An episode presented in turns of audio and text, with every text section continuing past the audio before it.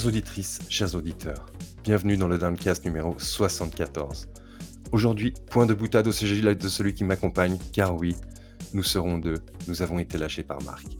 En effet, cet épisode est placé sous le signe de la déception, car, comme je vais vous l'expliquer, j'ai été spolié et mes repères disparaissent. Je vous le dis, nous vivons des temps troublés et le jeu vidéo c'était mieux avant. Bonsoir Baby Bull, es-tu également triste? Bonsoir Diego, je suis absolument triste. je ne sais pas de quoi il en retourne, mais ça va être Nawak. Vas-y, je te laisse continuer. Avant de passer au sommaire, je dois m'ouvrir auprès de vous, chères auditrices et auditeurs, car j'ai le cœur lourd. Je perds mes repères. Pour les plus assidus d'entre vous, vous savez que je me suis exprimé au sujet des jeux vidéo dans un Damcast précédent, et à force d'exemples forts à propos, je vous avais démontré que le jeu vidéo c'était mieux avant. Je pensais que nous avions atteint le fond, mais non, il y a pire. Non, je ne vais pas vous dire que c'était mieux avant que quand la finance ne s'intéressait pas aux jeux vidéo, à l'époque bénie où les constructeurs et développeurs faisaient cela uniquement par passion, comme nous le savons toutes et tous. Ceci a déjà été abordé avec brio par d'autres. Non, ce n'est pas de cela que je vais vous parler. Je vais aborder un autre sujet aujourd'hui dans ce petit édito. Chères auditrices, chers auditeurs, j'ai été spolié, on m'a volé ma raison d'être, mon phare dans le monde vidéoludique, ce qui guidait mon âme de joueur. Je parle bien entendu de la guerre des consoles. Je vous le demande, que se passe-t-il dans la tête de ces dirigeants pour avoir l'outrecuidance d'affirmer haut et fort que les licences appartenant à leur studio interne pourront se retrouver sur d'autres supports que leurs machines respectives? Y a-t-il vraiment une raison qui justifie cela?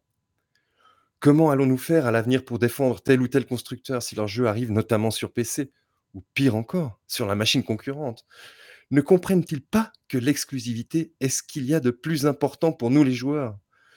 Ne comprennent-ils pas que s'ils ne font plus procéder à des comparatifs au sujet du nombre d'exclusivités par plateforme, nous serons tous amoindris, nous perdons nos repères? Le phare de nos existences de joueurs disparaît. C'est donc cela l'évolution. Rejeter le passé glorieux des guerres intersupports et par là même faire disparaître les grands héros ménestrels ou troubadours qui défendent vaillamment dans l'adversité une plateforme. Heureusement, nous pourrons continuer à comparer le nombre de pixels, le nombre d'images par seconde, ainsi que les potentiels autres effets visuels. Ne l'oublions pas, ce qui importe dans le jeu, c'est de pouvoir démontrer que la plateforme de prédilection de tout un chacun est la meilleure et de pouvoir nous battre fièrement sur les réseaux sociaux pour la défendre contre les ordres impies de mécréants.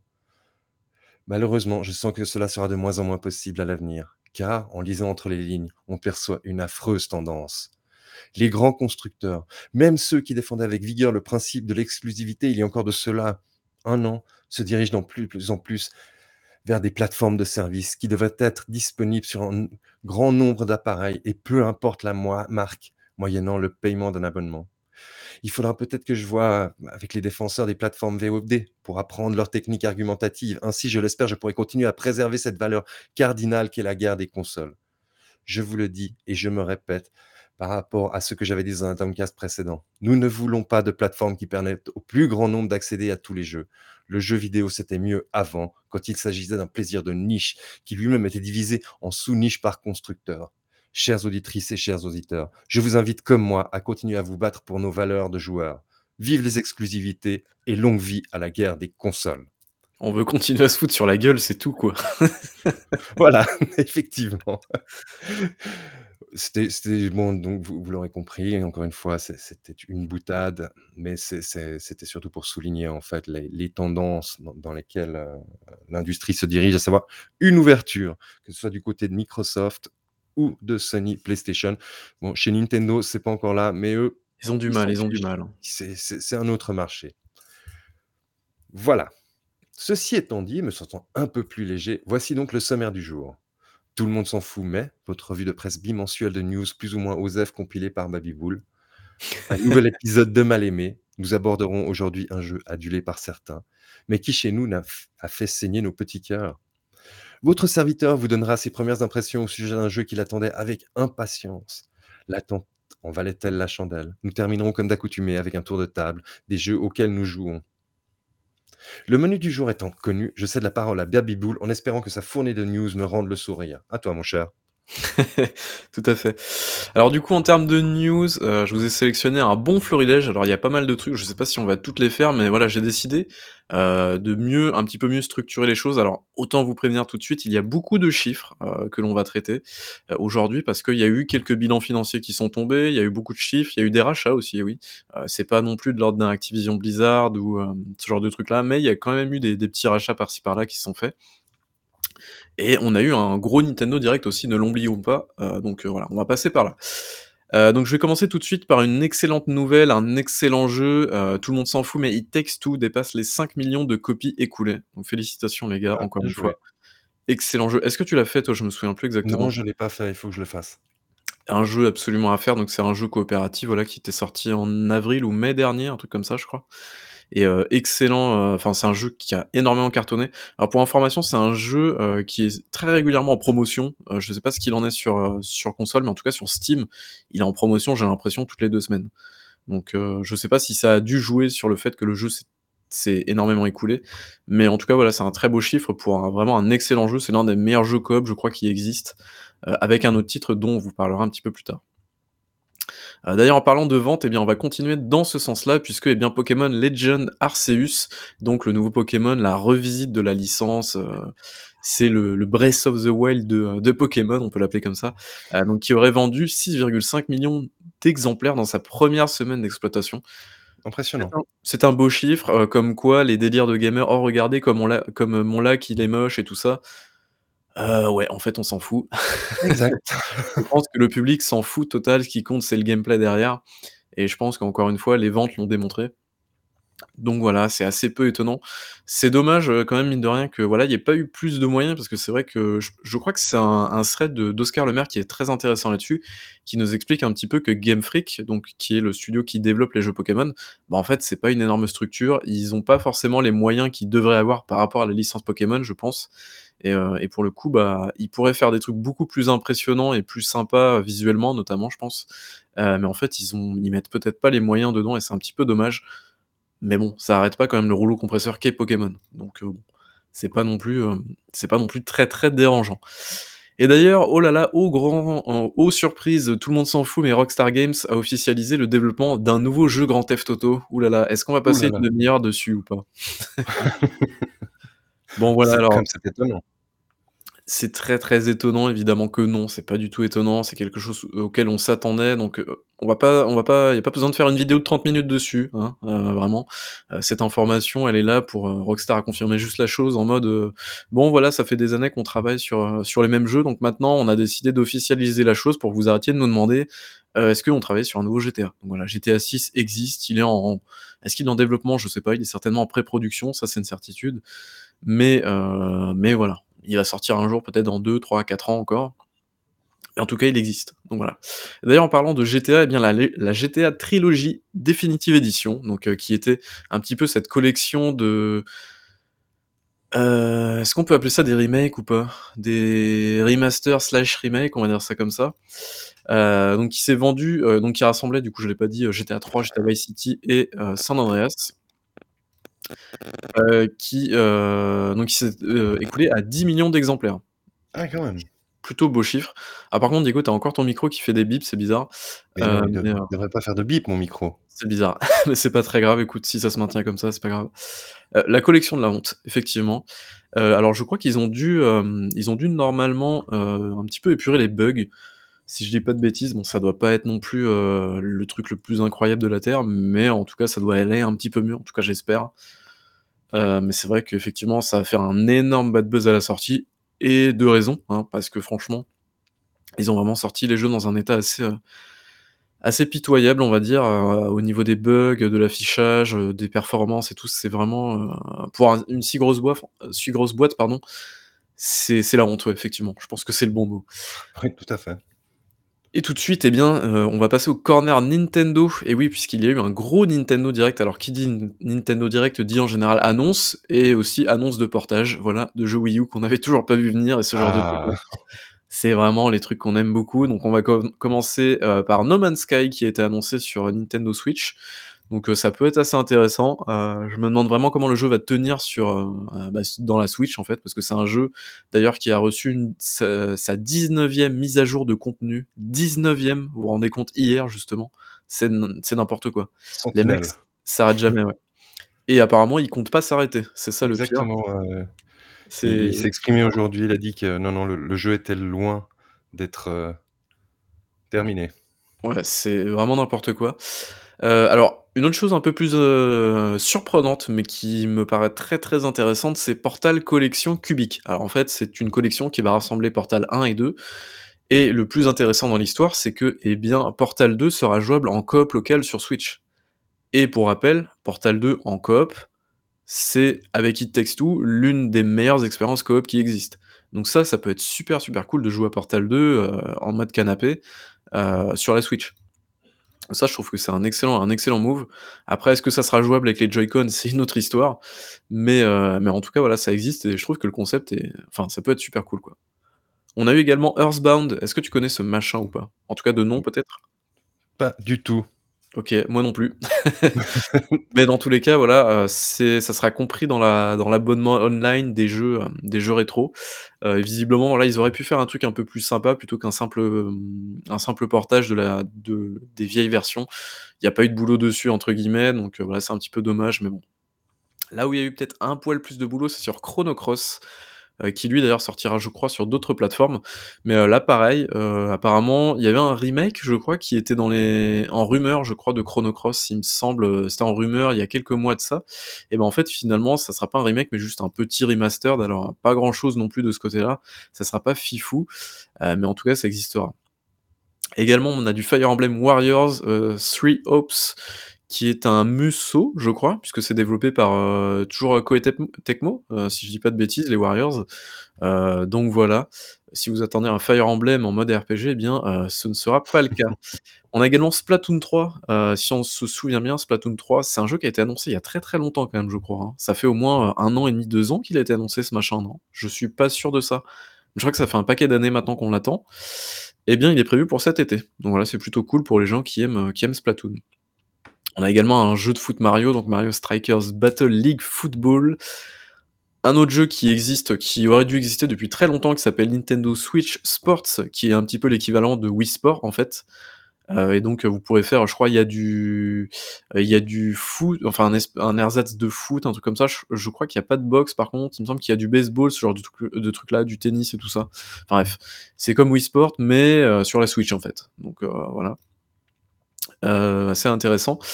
On a eu également, heu, Mario Kart 8 Deluxe. Alors le jeu est déjà sorti, mais l'information qui est assez importante et que je trouve assez chouette, c'est qu'ils vont ils ont l'intention de rajouter donc un gros pack de contenu.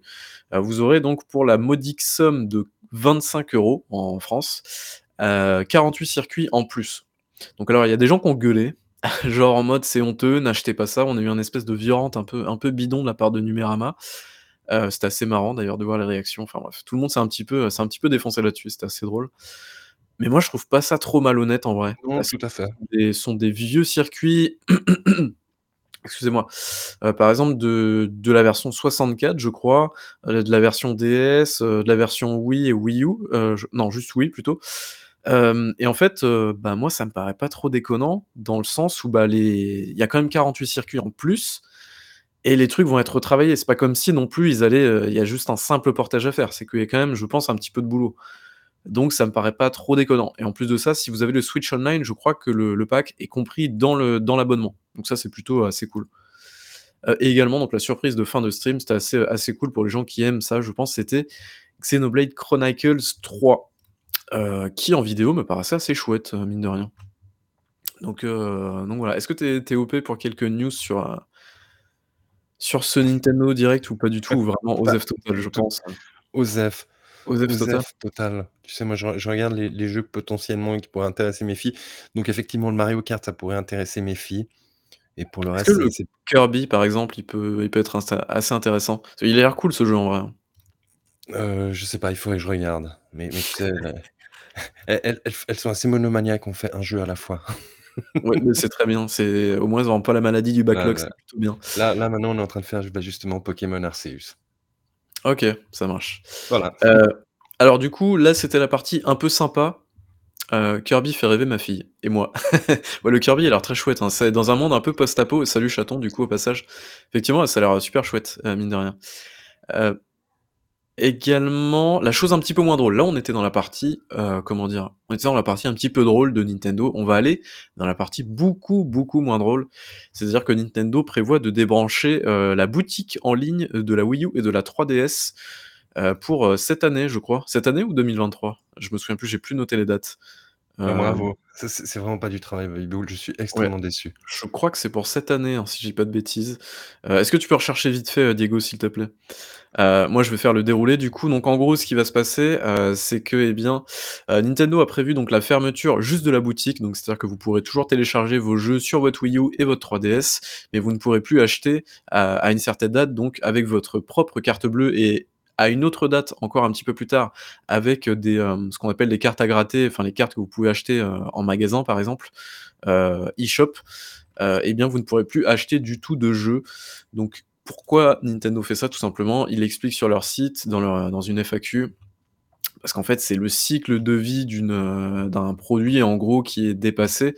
Ça fait longtemps que la console est sortie, donc au bout d'un moment, bah, il faut tout fermer et bah, plus on garde ce genre de système-là et plus ça coûte cher aussi parce qu'il faut, bah, maintenir les serveurs, faire de la sécurité dessus, ce genre de choses-là. Alors je vais te répondre à ta question, à partir du 29 août 2022, il ne sera plus possible d'approvisionner le compte en utilisant, heu, des des cartes Nintendo eShop et après on on aura encore la possibilité de de retélécharger des jeux jusqu'à mars 2023. D'accord et je crois que la carte bleue, en gros, tu pourras plus payer avec ta carte bleue enregistrée sur le store. Je crois que c'est au mois de mai ou au mois d'avril, il me semble, 2022. Donc, heu, c'est vrai que ça tombe un petit peu comme un cheveu sur la soupe comme ça en mode, heu, bah, écoutez, dans 3 mois, il y aura plus rien. Donc, heu, bon, j'ai envie de vous dire, heu, c'est un petit peu dans l'ordre des choses. Après, ça va poser un problème au niveau, encore une fois, de la conservation du jeu vidéo, notamment des jeux qui sont totalement dématérialisés. Heu, pour ça, on vous invite à écouter un podcast qu'on avait fait l'année dernière, un Doncast, qui se nomme, je crois, heu, «L'importance de la préservation du jeu vidéo». Je crois que c'était un un Doncast qu'on avait fait au mois d'avril ou de mai, un truc comme ça. Heu et donc ça parlait un petit peu du du PSN justement, enfin du du store de la PS3 et PS Vita et bah, du coup, c'est un sujet qu'on avait assez assez bien traité, je trouve. Enfin, on avait on l'avait fait de long, en large et en travers, donc on vous invite à aller aller voir pour, voir un petit peu de de quoi il en retourne. Mais voilà. Donc ça, c'était les news Nintendo, effectivement. Chaton nous dit: «Front Mission me fait rêver». Effectivement, ça peut ça peut être assez chouette aussi, ça également. Allez, tout le monde s'en fout, mais si je vous dis l'entreprise française Shadow, donc Shadow pour les Shadow PC notamment, vous savez, c'est ces PC dans le cloud, donc a décidé donc de sortir en bêta, heu, c'était disponible en alpha depuis un paquet d'années et donc ils ont décidé de rendre ça en public, donc l'application Shadow VR, tout simplement, heu, sur les casques Oculus Quest, donc 1 et 2. Alors Shadow VR, qu'est-ce que ça fait? Eh bien, ça fait de la VR, heu, à partir du cloud. Donc en gros, c'est, heu, vous avez votre casque qui votre casque, pardon, Oculus qui récupère les informations, de votre jeu calculées depuis le cloud jusqu'à votre casque et donc vous, vous balancez les inputs, vos mouvements et tout ça et donc le jeu va le calculer comme ça à travers le cloud. Je pense que alors, je suppose que s'ils le mettent en bêta, c'est que ça doit bien fonctionner parce que si je pense qu'il y a un, un média où ça doit pas trop il faut éviter la v la la latence, je veux dire C'est la VR. c'est la VR quand même. Heu et donc heu, voilà, heu, ce qu'il faut ce qu'il faut bien se dire, c'est que ça je enfin je l'avais découvert du coup, il y a il y a il y a 1 mois je crois de ça. C'est qu'en fait le casque Oculus, c'est un c'est un casque qui embarque Android en fait. Donc heu, c'est-à-dire Mmh qu'en fait, si on décide de bidouiller son casque, on peut tout à fait le faire. Et d'ailleurs, c'est un petit peu ce que recommande, on va dire Shadow, c'est que pour installer ce, Shadow PC, heu, Shadow VR pardon, excusez-moi, en fait, il faut passer par SideQuest qui est une application en fait que vous installez sur votre PC pour sideloader des applications directement. Heu, en gros, c'est, ne pas passer par le store officiel. C'est un petit peu c'est un petit peu, du bidouillage, mais ça marche plutôt bien. Donc donc voilà. En tout cas, c'est disponible en bêta, donc c'est assez intéressant. Alors Pikachu nous demande: «Est-ce qu'ils sont pas restés sur des cartes 1080 Shadow?» je t'avoue que je sais plus, je crois qu'on a eu la question en plus il y a pas si longtemps que ça. Heu, mais de toute façon, je crois qu'ils sont, ils sont toujours embêtés avec les tout ce qui est panne et tout ça, donc heu, dans tous les cas, ça reste toujours très, très compliqué pour eux de proposer, voilà, des des choses qui sont toujours à la pointe à ce niveau-là. Mais mais je crois que ça va un petit peu mieux en termes de disponibilité des pièces, donc ça reste, voilà, je pense qu'il faut toujours attendre, c'est un petit peu le problème avec ce genre de service. Mais en tout cas, voilà, je voulais le signaler parce que Shadow, c'est un service, moi, que je trouve assez cool, mine de rien et puis c'est une entreprise française, donc heu, voilà, soyons un petit peu chauvins. Hem, alors je pensais que Shadow streamait juste l'image et les inputs, je vois pas ce que Android fait là-dedans. Alors en fait, c'est juste pour information, en fait Android, c'est juste le système qui propulse le casque, en fait. C'est, heu, c'est vrai qu'Android n'a «rien à faire là-dedans» entre guillemets, c'est qu'en gros, si tu veux installer l'application, heu, si tu veux utiliser Shadow VR, heu, il faut que tu installes une application, comme si tu installais une application Android sur ton casque Quest. Bon là, je vais pas vais pas rentrer dans les détails non plus, mais en gros, c'est à peu près ça, quoi. Par exemple, un pote stream les jeux Steam sur son Mac via Shadow. Ouais, il y a des utilisations, assez intéressantes là-dessus, ouais. Et par exemple, pour information, du coup, si le truc, tourne sous Android, en fait, tu peux tu peux faire comme sur un téléphone, tu peux installer des trucs annexes, tu peux bidouiller ton ton Quest un petit peu comme tu veux. Donc ça, c'est assez intéressant si si tu aimes bien la bidouille. Heu, tout le monde s'en fout, mais à quelques jours de la sortie d'Horizon Forbidden West, alors en fait, c'est demain. Voilà, le jeu officiellement demain. Heu, donc heu, Sony a laissé entendre que le 1er jeu donc heu, Horizon, heu, Zero Dawn du coup, qui est sorti lui en 2000, heu, mars 2017, s'est écoulé à 20 000 000 d'exemplaires, donc plutôt beaux chiffres. Donc ces chiffres comprennent à la fois la version PlayStation 4, mais aussi la version PC. Donc les 2 versions cumulées, c'est 20 000 000 d'exemplaires. C'est un plutôt beau score pour une nouvelle licence et heu, bah, d'où le second épisode qui arrive demain et qui va certainement faire un très, très joli score aussi, je pense. Tout le monde s'en fout, mais Mad Max 2 aurait un jour été en développement chez Avalanche Studios. Alors c'est un truc, c'est une histoire un petit peu bizarre, heu, c'est-à-dire qu'on a eu un tweet d'une personne donc qui apparemment s'est fait, heu, comment dire? Heu, comment on peut appeler ça? Photo, photo on va dire ça comme ça. Tout à fait. En gros, c'est une, une sorte de technique où en gros, il y a plein de caméras tout autour d'une personne pour prendre des, pour prendre des photos du du visage de la personne, pour que ça soit plus simple à modéliser en jeu au niveau des textures, ce genre de trucs là. Heu et donc une personne a dit, heu, en gros, bah, heu, by the time, un truc comme ça. En gros, il y a un temps, j'avais, j'avais travaillé pour Avalanche Studios sur, sur des rebelles, en gros sur une, un PNJ, rebelle, dans, dans un jeu Mad Max. Et apparemment ce truc là datait de 2019. Pour rappel, le 1er jeu Mad Max date de 2015.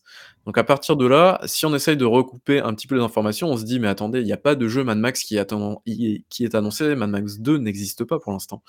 Donc 2 hypothèses, soit la personne a fait une boulette, ce qui peut arriver, mais d'un autre côté, j'ai vérifié, le tweet est toujours en ligne, donc si vraiment la personne avait fait une boulette, je pense que le tweet aurait été supprimé entre temps. Éventuellement. Soit c'est un projet qui a été annulé depuis, qui a existé un jour et qui aujourd'hui est annulé. Donc finalement aujourd'hui on peut en parler et c'est pas si grave que ça. Ou alors il y a des NDA qui ont sauté ou ce genre de trucs là. Mais enfin cette histoire est un petit peu, heu, un petit peu bizarre. Mais en tout cas, on vous en reparlera de Mad Max, enfin je vous en reparlerai parce que justement j'ai terminé et a un Mad Max 2, je signe direct. On va parler gros sous. Je sais que ça vous fait plaisir puisque, eh bien, tout le monde s'en fout, mais Focus, heu, Entertainment a racheté Lakir Studios. Donc Lakir Studios, qu'est-ce que c'est? C'est le studio qui bosse actuellement sur Metal Slug Tactics. Heu, donc voilà, tout simplement, petit studio indépendant et d'ailleurs on va rester en France puisque, eh bien, Nacon, heu, Nacon, Nacon, heu, l'éditeur donc c'est anciennement Big Ben, voilà, j'aime bien rappeler ça, même Ouais, si c'était moins glamour, hein, Big Ben. C'est moins glamour quand même Big Ben, on est d'accord, mais bon, heu, je pense que la philosophie derrière reste la même. Heu, Nacon a décidé donc de racheter pour 53 000 000 € maximum. Alors je dis bien maximum parce que je crois que c'est 35 000 000 tout de suite et ça serait 53 000 000 maximum en fonction des performances de l'éditeur. Donc l'éditeur en question qui a été racheté par Nacon, c'est l'éditeur allemand Daedalic. Est-ce que vous connaissez ce ce truc là ou pas? Je pense que tu connais, heu, Diego? Ouais, c'est ceux qui travaillent sur le le jeu Gollum? Tout à fait, ouais, Daedalic, c'est un c'est un un de alors de de RPG double A? Alors, ils font pas que du RPG, ils sont connus principalement pour des jeux qui sont très écrits. Ils ont fait notamment les Deponia, enfin Goodbye Deponia, heu, ils ont édité aussi des jeux qui ont un plutôt bon succès. Comment il s'appelle ce jeu? Heu, ce, hem, ce jeu, ce tactical, c'est Shadow Blade, non, un truc comme ça? Je me souviens plus. Non. Attends. Ah, le jeu avec les samouraïs là.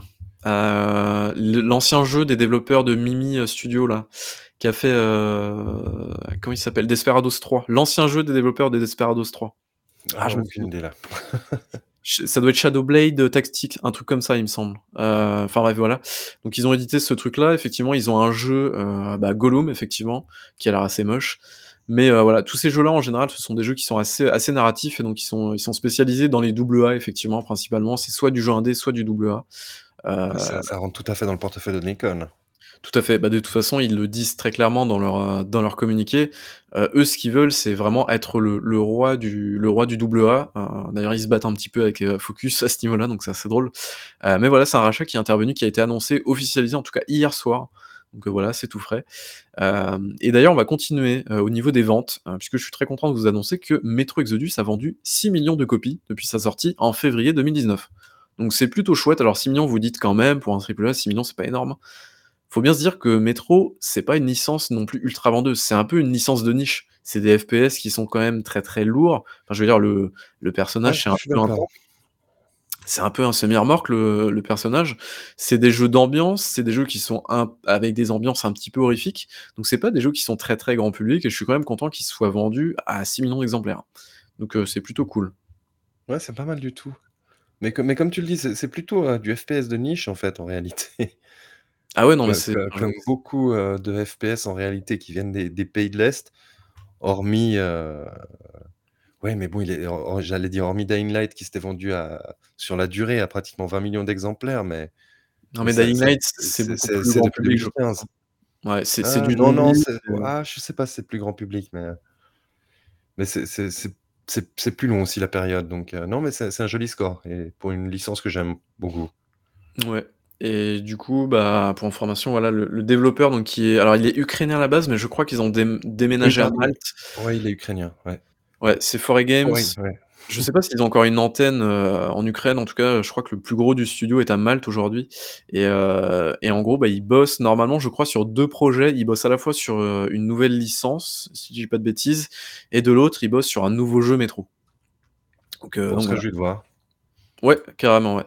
Mais j'espère quand même qu'ils vont qu'ils vont changer un petit peu parce que c'est vrai que ça fait 3 jeux Metro, heu, bon, voilà, j'espère en tout cas qu'ils vont réussir à innover à de Bon, j'avais pris beaucoup de plaisir moi sur le dernier, heu, surtout après en faisant les les les 2 DLC, je l'ai je l'ai vraiment trouvé, heu, excellent. Mouais, moi je les ai toujours pas fait le enfin le 2e DLC Sam Stories, il faut que je le fasse et apparemment est très, très chouette. Mmh mh. Et du coup, on va passer dans la partie un petit peu moins drôle du podcast. Voilà, vous savez qu'on aime bien, heu, on aime bien faire des news, pas très drôles parce qu'il faut en parler toujours, voilà, malheureusement, il y a des choses qui se passent qui sont pas très drôles dans l'industrie.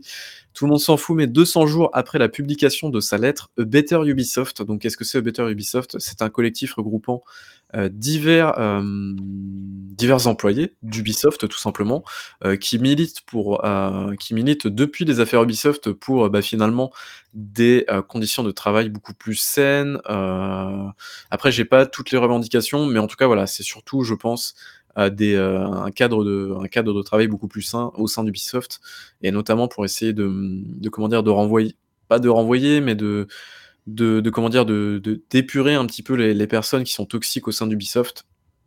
Donc eh bien, A Better Ubisoft reproche toujours à l'entité, don donc à Ubisoft, de n'avoir répondu de manière satisfaisante à aucune de ces demandes. Donc évidemment, ils avaient des demandes, des revendications et bien Ubisoft, donc selon, heu, toujours A Better Ubisoft, donc Ubisoft n'a toujours pas répondu de manière satisfaisante donc à ces demandes.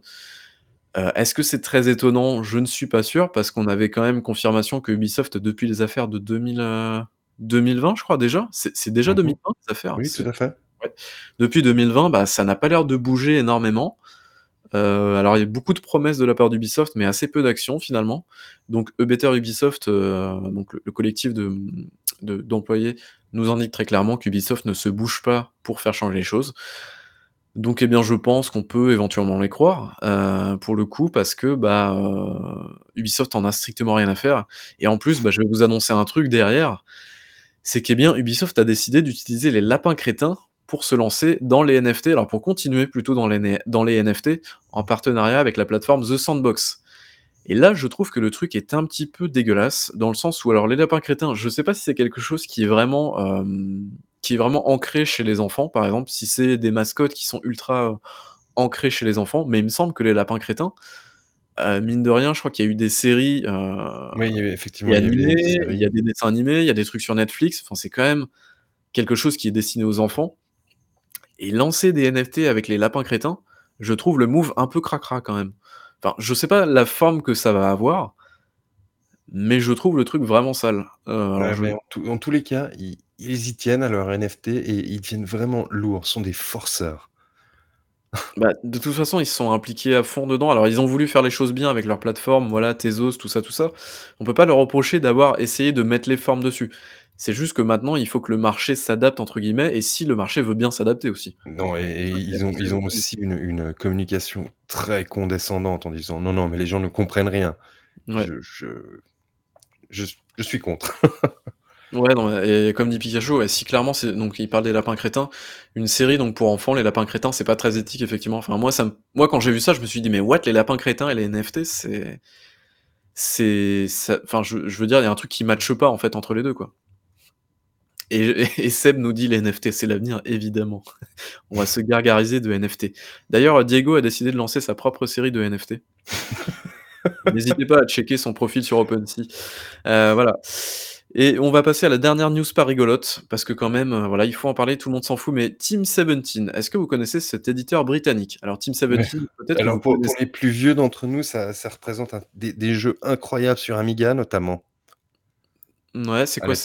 C'est Worms du coup ou? Heu, non, Non? il y avait notamment un un shooter qui s'appelait, heu, Project X, qui était exceptionnel. C'était un un super éditeur Amiga, puis c'était beaucoup plus petit. Maintenant, c'est devenu une immense structure.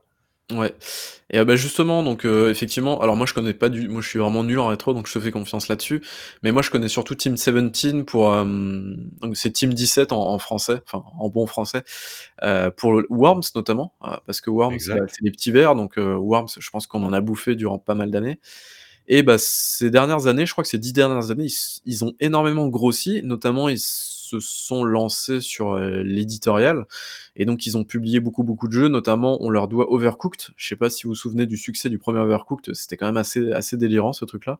Je sais pas si c'est ce jeu-là qui les a fait vraiment énormément grossir, mais je crois qu'Overcooked a eu un énorme succès et ils ont publié après plein d'autres jeux. Je crois qu'il y a eu The Escapist, ce genre de trucs-là. Alors j'ai pas tous les jeux en tête, mais il aujourd'hui y a c'est il y a beaucoup de double A et et de double A plutôt cotés chez eux.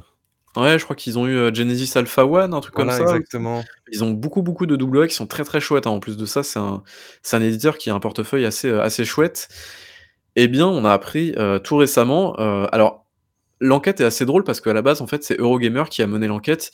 Ils étaient là en mode, bah, on va aller, enquêter au niveau des NFT. Parce qu'en fait, hem, Team17, ils ont annoncé des NFT il y a 2 t il y a 1 mois, je crois, un truc comme ça et en gros, 2-3 bah, ils sont partis enquêter sur, heu, sur les NFT et en mode, heu, ils ont demandé à des à des employés, «Mais qu'est-ce que vous pensez des NFT, au sein de votre boîte?» et donc les personnes ont dit: «Mais attendez, nous les NFT, on n'était pas au courant, machin» et en creusant un petit peu plus, bah, Eurogamer s'est aperçu qu'en fait, au sein de Team17, eh bien, il se passait des trucs vraiment dégueulasses.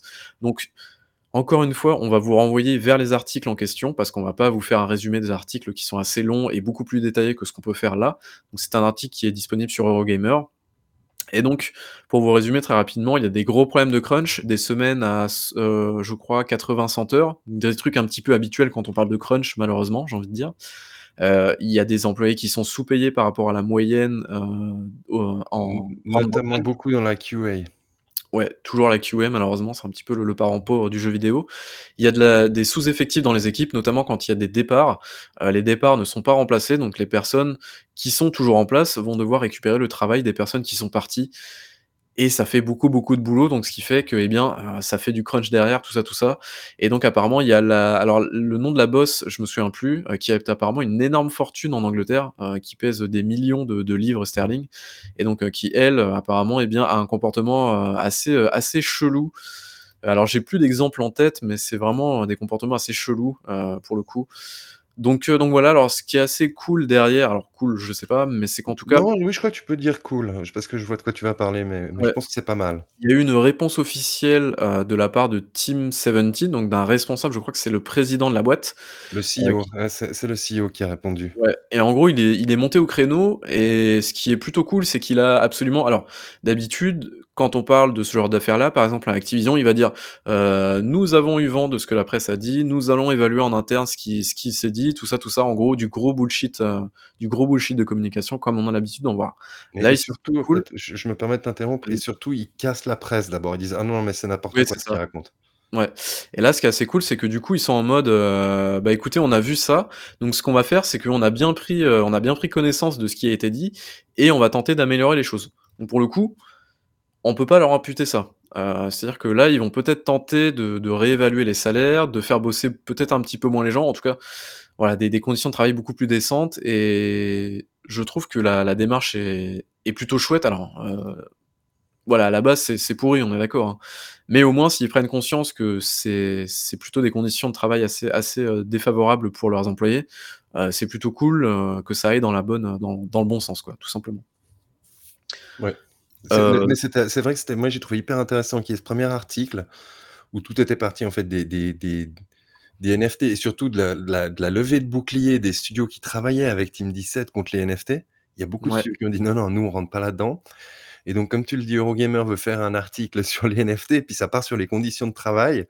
On on voit que c'est cracra et après, bah, justement, il y a il y a eu la réponse du CEO que qu'en l'état, je trouve plutôt classe et on verra maintenant si si c'est suivi de de de vrais changements. Mais mais il avait l'air déjà de donner certains, certaines deadlines, notamment pour les réévaluations salariales dans la dans la QA.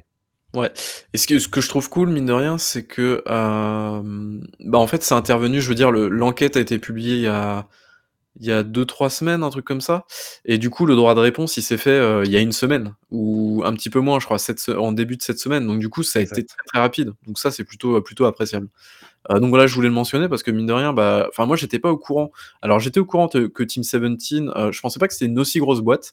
Je savais qu'ils avaient beaucoup de projets, heu et donc hem, mais par contre, c'est vrai que je pensais pas que c'était le bordel, en fait, chez Team17.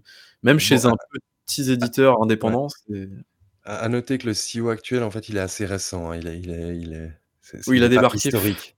ouais, fin d'année prochaine. Donc en fait, lui, il a juste un petit peu récupéré le bébé et heu, bah, bon courage à lui.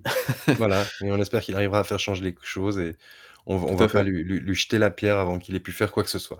Tout à fait. En tout cas, courage aux employés, encore une fois, heu, de tous les de tous les bords, hein, de tous les secteurs, évidemment. Que ça soit de la QA ou même des développeurs et je voulais faire un petit corner aussi parce que j'aime bien faire ça, heu, au niveau des adaptations jeux vidéo, que ça soit au cinéma ou en série, parce qu'il y a beaucoup, beaucoup de news à ce niveau-là. Donc voilà, j'aimerais y passer, heu, 2-3 minutes. Heu, après de longues années d'attente et bien, le film Uncharted est sorti est enfin sorti. Il est sorti, je crois, ce mercredi. Heu et ben, quand même, ça faisait quand même un paquet d'années. Je crois que ça faisait, heu, 10 ans, je crois, un truc comme ça, qu'on l'attendait, le machin ou même peut-être un petit peu plus. Heu, est-ce que tu l'as vu, toi, Diego? Je pense pas, hein, je pense pas, mais bon, je Du tout. non? Écoute, j'ai tenté. Heu, donc voilà, c'est un film qui est, heu, timidement reçu par la critique. Mais voilà, si on cherche un bête film d'action, visiblement, ça a l'air de faire le café. Donc heu, comme d'habitude avec les films, hein, heu, il y a un petit peu à boire et à manger en termes de critiques. Encore une fois, faites-vous votre propre avis, mais je pense qu'en termes de, en termes de comment dire? De divertissement sans prise de tête, je pense que ça doit être un truc assez sympa. Donc heu, donc pourquoi pas? D'ailleurs, si vous souhaitez un truc, si vous souhaitez un truc un petit peu plus détente, il y a The Cuphead Show qui sort demain. Heu, donc du coup, heu, qui sera déjà sorti si vous écoutez le podcast en replay, heu, qui sort sur Netflix, donc et qui apparemment a l'air plutôt chouette. Donc voilà, pourquoi pas, j'ai envie de dire. Si on retourne au niveau de Naughty Dog d'ailleurs, je sais pas si pourquoi j'ai pas mis les news, en file indienne. La série The Last of Us, donc produite par HBO, qui devait sortir en 2022 et bien, sera finalement disponible en 2023. Donc voilà, une petite année, de retard, enfin, peut-être même quelques mois de retard, je pense, tout simplement. Heu, mais voilà, heu et donc d'ailleurs, je crois que HBO arrive en France. D'ailleurs, je sais pas si vous l'avez en Suisse, d'ailleurs, HBO Max? Non. Non? Et bah, de toute façon, je crois que ça va être là-dessus, hein. Ça sera lancé là-dessus, il me semble. Donc voilà. En tout cas, nous, on a pas encore le service chez nous, donc heu, c'est pas trop un problème pour le moment. De toute façon, la série est pas là, donc et sinon, on a un film Sonic 3 qui est déjà annoncé, alors que le 2 n'est pas sorti au cinéma. Voilà. Pourquoi pas? Pourquoi pas, j'ai envie de dire et d'ailleurs, en parlant de numéro 2 et bien, on a déjà une saison 2 pour Halo qui est déjà programmée, alors que la saison 1 n'est toujours pas disponible. Heu, donc voilà. Pourquoi pas, écoutez, hein, j'ai envie de dire, donc ça à vérifier également et la grosse news qui a fait choc, d'ailleurs, c'est BioShock, incroyable, puisque et bien, la licence sera adaptée sur Netflix, enfin par Netflix en live action. Donc c'est-à-dire un film avec des acteurs réels, tout ça, tout ça. Est-ce que ça te est-ce que ça te fait rêver, toi, un film BioShock? Je sais pas. Écoute, j'ai aucune idée ce que ça le le l'univers est sympa. On peut arriver à à quelque chose de cool, mais mais mais comment ils vont ils vont le faire? On va voir. On va voir. Je je je me je me prononce pas à ce sujet pour l'instant. Ça me fait peur surtout, Nutty Pikachu. Après, moi, j'ai pas une très grosse estime de la licence, donc à la limite, qui massacre le film, Osef. Mais c'est vrai que là, j'ai l'impression qu'on a une, on a une tétrachie de, d'adaptation JV, je sais pas ce qui se passe. L'univers étant mieux que le gameplay, oui. C'est rentré beaucoup plus dans la culture pop, c'est tout. Je, je plus sois chaton. L'univers est beaucoup mieux que le gameplay. Le, le 1 est horrible. Pour moi, c'est le premier jeu est vraiment ignoble. Hein. Enfin, je, je pense que les gens se rendent pas compte. Enfin, ça, c'est mon avis, encore une fois, mais je pense que les gens se rendent pas compte à quel point le premier jeu a mal vieilli, dans le sens où le premier jeu est juste euh, pénible. Euh, en termes de rythme, il est juste pénible, le jeu. Parce qu'il est très bien, en fait, les 3-4 premières heures, mais après, tu commences à faire des allers-retours euh, dans les hubs, et tu commences à avoir des ennemis tout le temps, c'est super chiant, et c'est... moi, c'est vraiment pas un jeu que j'apprécie, le, le, premier jeu, quoi. Oui, mais, mais à l'époque, c'était très bien, tu vois. Ouais, mais je ça, ça a vieilli. Ça a vieilli, mais c'était un walking sim qui s'assumait pas. Ouais, tout à fait. Moi, c'est vraiment le bah, notamment, je crois qu'avec Infinite, c'est encore pire. Je crois que c'est encore pire avec le Infinite. Parce que pour moi, c'est un jeu qui a voulu raconter une histoire. Alors, l'histoire, enfin, elle est ce qu'elle est, hein, on va pas juger le scénario, tout, ça. Mais moi, pour moi, ce qui m'a vraiment choqué avec le Infinite, c'est que j'avais l'impression que c'était un, un film qui voulait, euh, qui voulait se raconter, mais qu'en fait c'était un jeu vidéo. Enfin, c'était plus un film qui était perdu dans un jeu vidéo. Et comme c'était un jeu vidéo, il fallait qu'il y ait de l'interaction, il fallait qu'il fallait qu'il y ait du gameplay, il fallait qu'il y ait du, gunfight. Notamment à la fin de Infinite, c'est Nawak. Par exemple, à la fin, vous êtes sur le, un gros euh, dirigeable et vous avez des vagues d'ennemis, mais tout le temps, constamment, et ça n'arrête jamais. C'est insupportable. Moi, c'est. Tu sais, je, je, ne me rappelle pas de Infinite, pourtant je l'ai fait. Hein. C'est, je veux dire, c'est enfin, je veux dire, à la fin est insupportable. Et en plus de ça, t'as l'espèce de twist un peu bizarre où tu comprends rien pendant tout le jeu et à la fin il te balance, il te matraque d'informations et tu ressors du truc, tu dis ok, j'ai rien compris. Enfin, c'est, voilà, j'ai une relation assez bizarre avec Bioshock. Je sais que beaucoup de gens, c'est pas du tout le, le ressenti des gens euh, parce que ça reste une licence qui reste assez ancrée, euh, finalement, c'est très très culte.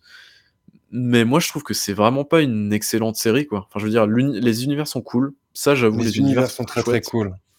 C'est très chouette. Les thématiques abordées sont chouettes aussi, je trouve. Mais derrière, euh, waouh, wow, c'est violent, quoi. Salut Derf. euh, et, et d'ailleurs, d'ailleurs, on attend toujours le, le Bioshock euh, sur Vita. Qu'est-ce que vous foutez, les gars? On attend toujours le jeu? Il est où? Euh, Enfin bref. Eh ben écoute mon petit Diego, je crois que j'ai terminé, mais en fait pas tellement, parce que j'ai envie de terminer quand même, euh, voilà, après toutes ces news Attention. peu réjouissantes. Attention. J'avais envie de terminer sur quelque chose d'assez sympathique.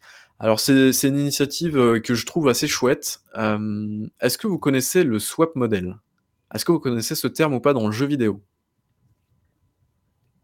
Explique-nous. Euh, oui. Alors le swap model en fait, c'est tout simplement une technique euh, qui est assez simple. C'est-à-dire que tu vas remplacer. Euh, alors techniquement, je sais pas comment ça fonctionne, mais je pense que c'est juste une histoire de nommage de fichiers.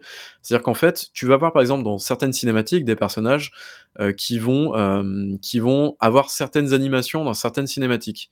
Et en fait, ce que tu peux faire, c'est que tu peux renommer dans les jeux. euh, tu peux inverser en fait ces personnages et le fait par exemple si tu as Batman et euh, Robin par exemple bah, tu peux inverser les animations de Robin avec celles de Batman pour que Batman se comporte dans la cinématique comme Robin. Je sais pas si tu vois ce que je veux dire en gros. Ouais ouais ok ok. Je sais pas si j'arrive à bien me faire comprendre, mais du coup, il y a une initiative de Women in Games, donc qui est une association euh, qui fait donc la promotion de la mixité dans l'industrie du jeu vidéo, notamment dans les studios de jeux vidéo. Euh, donc qui trouve, et c'est tout à fait vrai d'ailleurs, euh, qu'il y a finalement assez peu de femmes qui développent des jeux vidéo, qui sont à l'intérieur euh, des studios qui développent des jeux vidéo, donc qui a lancé cette semaine sur Twitch une initiative qui se nomme le Gender Swap. Est-ce que tu vois un petit peu le truc venir ou pas, Diego? Ouais. En gros, le gender swap, alors c'est un truc qui est assez drôle. C'est-à-dire que, alors il y a une vidéo de présentation qui est assez drôle. C'est-à-dire qu'à un moment, tu vas avoir euh, Batman et Catwoman. Donc du coup, Catwoman, c'est le personnage euh, assez, euh, on va dire ça comme ça, assez félin forcément, mais un petit peu habillé de manière sexy, avec des, des, des démarches un petit peu sexy, tout ça, tout ça. Et donc ce qu'ils ont fait, euh, c'est que euh, bah, Woman in Games a fait, une, a fait une petite vidéo pour présenter un petit peu le principe. Et donc en gros, tu as Batman qui se comporte comme Catwoman. Et c'est assez drôle parce que tu vois le personnage qui se dandine et tout ça. Et tu vois ce genre de truc là, ou par exemple, tu as aussi dans Metal Gear Solid 5, tu as Revolver Ocelot, euh, enfin, je crois que c'est juste Ocelot d'ailleurs à la base, euh, qui, euh, bah, par exemple, tu vois, euh, c'est euh, comment elle s'appelle la, la meuf là qui est euh, tout le temps à poil là? Je me souviens plus. Euh, quiet. Voilà, Quiet, par exemple, qui à un moment dans le jeu alors c'est pour des raisons scénaristiques, mais bon, on connaît Kojima, hein. Heu, voilà, qui en fait, heu, se, heu, se roule dans le dans le sous la pluie, elle se roule par terre et tout ça et ben là, ils ont fait un échange, c'est-à-dire qu'en fait, c'est Ocelot qui se roule par terre sous la pluie.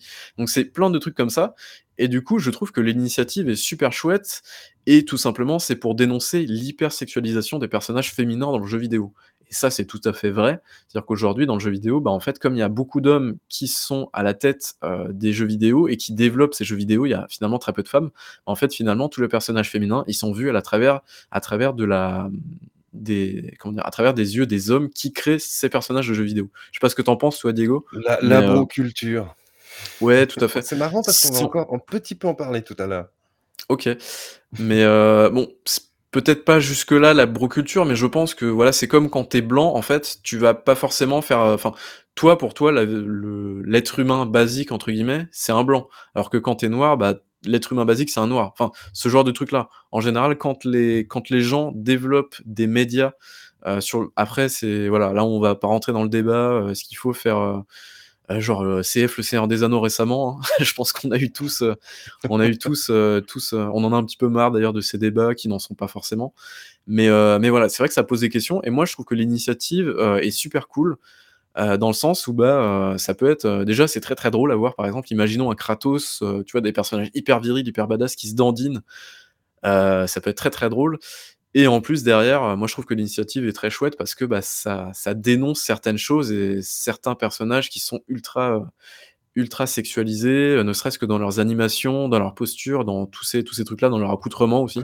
Ça te dérange les les armures, pour les femmes dans les RPG coréens? Moi, je trouve que c'est fabuleux. Tu veux dire les armures qui ne sont que des, que des soutiens-gorge, c'est ça? C'est ça, exactement. Ouais, non mais voilà, c'était petit truc comme ça, alors c'est pas forcément une news, mais je trouve que l'initia l'initiative est très, très chouette, heu et donc voilà, je trouve que le c'est en plus d'être drôle, heu, ça fait passer un message qui est très, très important, je trouve. Tout à fait, Voilà et mine de rien, des des des personnages qui sont moins sexualisés, on commence à en avoir. Je pense que Aloy, par exemple, commence à être un bon exemple, selon moi, de personnages quand même beaucoup moins sexualisés. On a eu le le Duvet-gate cette semaine qui est très, très drôle, mais heu, mais voilà, ce sont des personnages qui sont ils sont comme ils sont, heu, notamment il y a, heu, Ellie dans The Last of Us, il y a, alors je je je connais pas le le nom du 2nd personnage qui a des qui a des des épaules très, très larges apparemment, je me souviens Ah, je me rappelle plus, c'est personnage. c'est un super personnage dans dans The Et Last of Us apparemment, ouais, 2. qui est un très, très bon personnage et justement, voilà, tous ces personnages-là qui sont justement des Abby, Abby, merci voilà, Pikachu. Merci beaucoup. et Abby, tous ces personnages-là qui sont des personnages beaucoup moins sexualisés que, heu, qu'une Lara Croft, par exemple, ou ce genre de perso-là et qui sont des personnages qui sont sont des femmes elles fortes. elles ne sont pas et pas hem sexualisées, elles elles sont elles sont vues de façon plus réelle. Oui, voilà, c'est ça, oui, c'est vrai. C'est vrai que je m'exprime peut-être un petit peu mal sur le sujet, je suis désolé, mais heu, mais voilà, ce que je veux dire, c'est qu'on commence à avoir des personnages un petit peu moins un peu plus réels, on va dire. Heu, Voilà. c'est plus des personnages de fantasy ou des personnages fantasmés plutôt par la la gente masculine, si je puis dire. Heu, donc voilà, écoute mon petit Diego, j'en ai terminé à ce niveau-là et je pense qu'on a fait une grosse plâtrée de news, j'en suis désolé. Voilà, tout à fait. Bon, le temps est arrivé, nous allons passer, heu, à l'épisode 5 de Mal aimé. Aujourd'hui, nous allons aborder un jeu qui, comme je l'ai déjà dit plus tôt, est adulé par certains. Nous allons peut-être nous faire des ennemis en le mettant dans notre rubrique des mal aimés. Et oui, c'est aussi cela la rubrique mal aimés, des jeux que nous aurions souhaité aimer plus, mais cet amour n'a pas été possible. Et nous allons tenter de vous expliquer pourquoi. Alors, de quel jeu allons-nous parler? Gros indice, il a fait parler de lui ces derniers jours avec son patch 1.5 dit Next Gen. Petit historique, le titre a été officialisé en octobre 2012. Un premier teaser a été dévoilé en janvier 2013. Il s'agit de l'adaptation d'une licence culte pour beaucoup de joueurs de jeux de rôle papier. Information à retenir. Il faudra attendre juin 2018 pour une présentation à l'E3. En août de la même année, une version jouable Behind Closed Doors est présentée à la presse. On nous annonce à ce moment un RPG open world à fort composante narrative. Retenez bien cette description du jeu. En juin 2019, lors de la conférence de Microsoft, une bande-annonce est présentée avec l'apparition sur scène de Keanu You Are Breathtaking Reeves et une date de sortie est annoncée pour le 16 avril 2020. Le jeu, comme vous le savez, sera encore repoussé 3 fois et sortira finalement le 10 décembre 2020. Je pense que vous savez à présent de quel jeu nous allons parler. Nous allons parler de Cyberpunk 2077. Avant de nous lancer dans l'explication du pourquoi je, nous jugeons que ce jeu a sa place dans cette rubrique, je pense qu'il est essentiel de faire un rapide retour sur son développement. Euh, car ce, euh, qui, qui, a été en fait pour le moins chaotique, notamment en raison d'un management peu compétent au vu des ambiances que le studio s'était fixé. Je ne vais pas rentrer dans les détails du développement parce que ce serait extrêmement long, mais je vais juste donner quelques points qui permettront d'étayer ultérieurement notre avis. En effet, bien que le projet ait été annoncé en 2012, le développement effectif a commencé en 2016. Et durant cette même année, CD Projekt Red a fait un reset complet du jeu. Le jeu était initialement prévu à la troisième personne.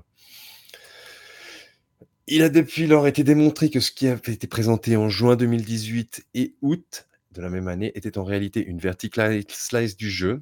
Nous reviendrons sur cette partie précise du jeu. Rien n'était en place.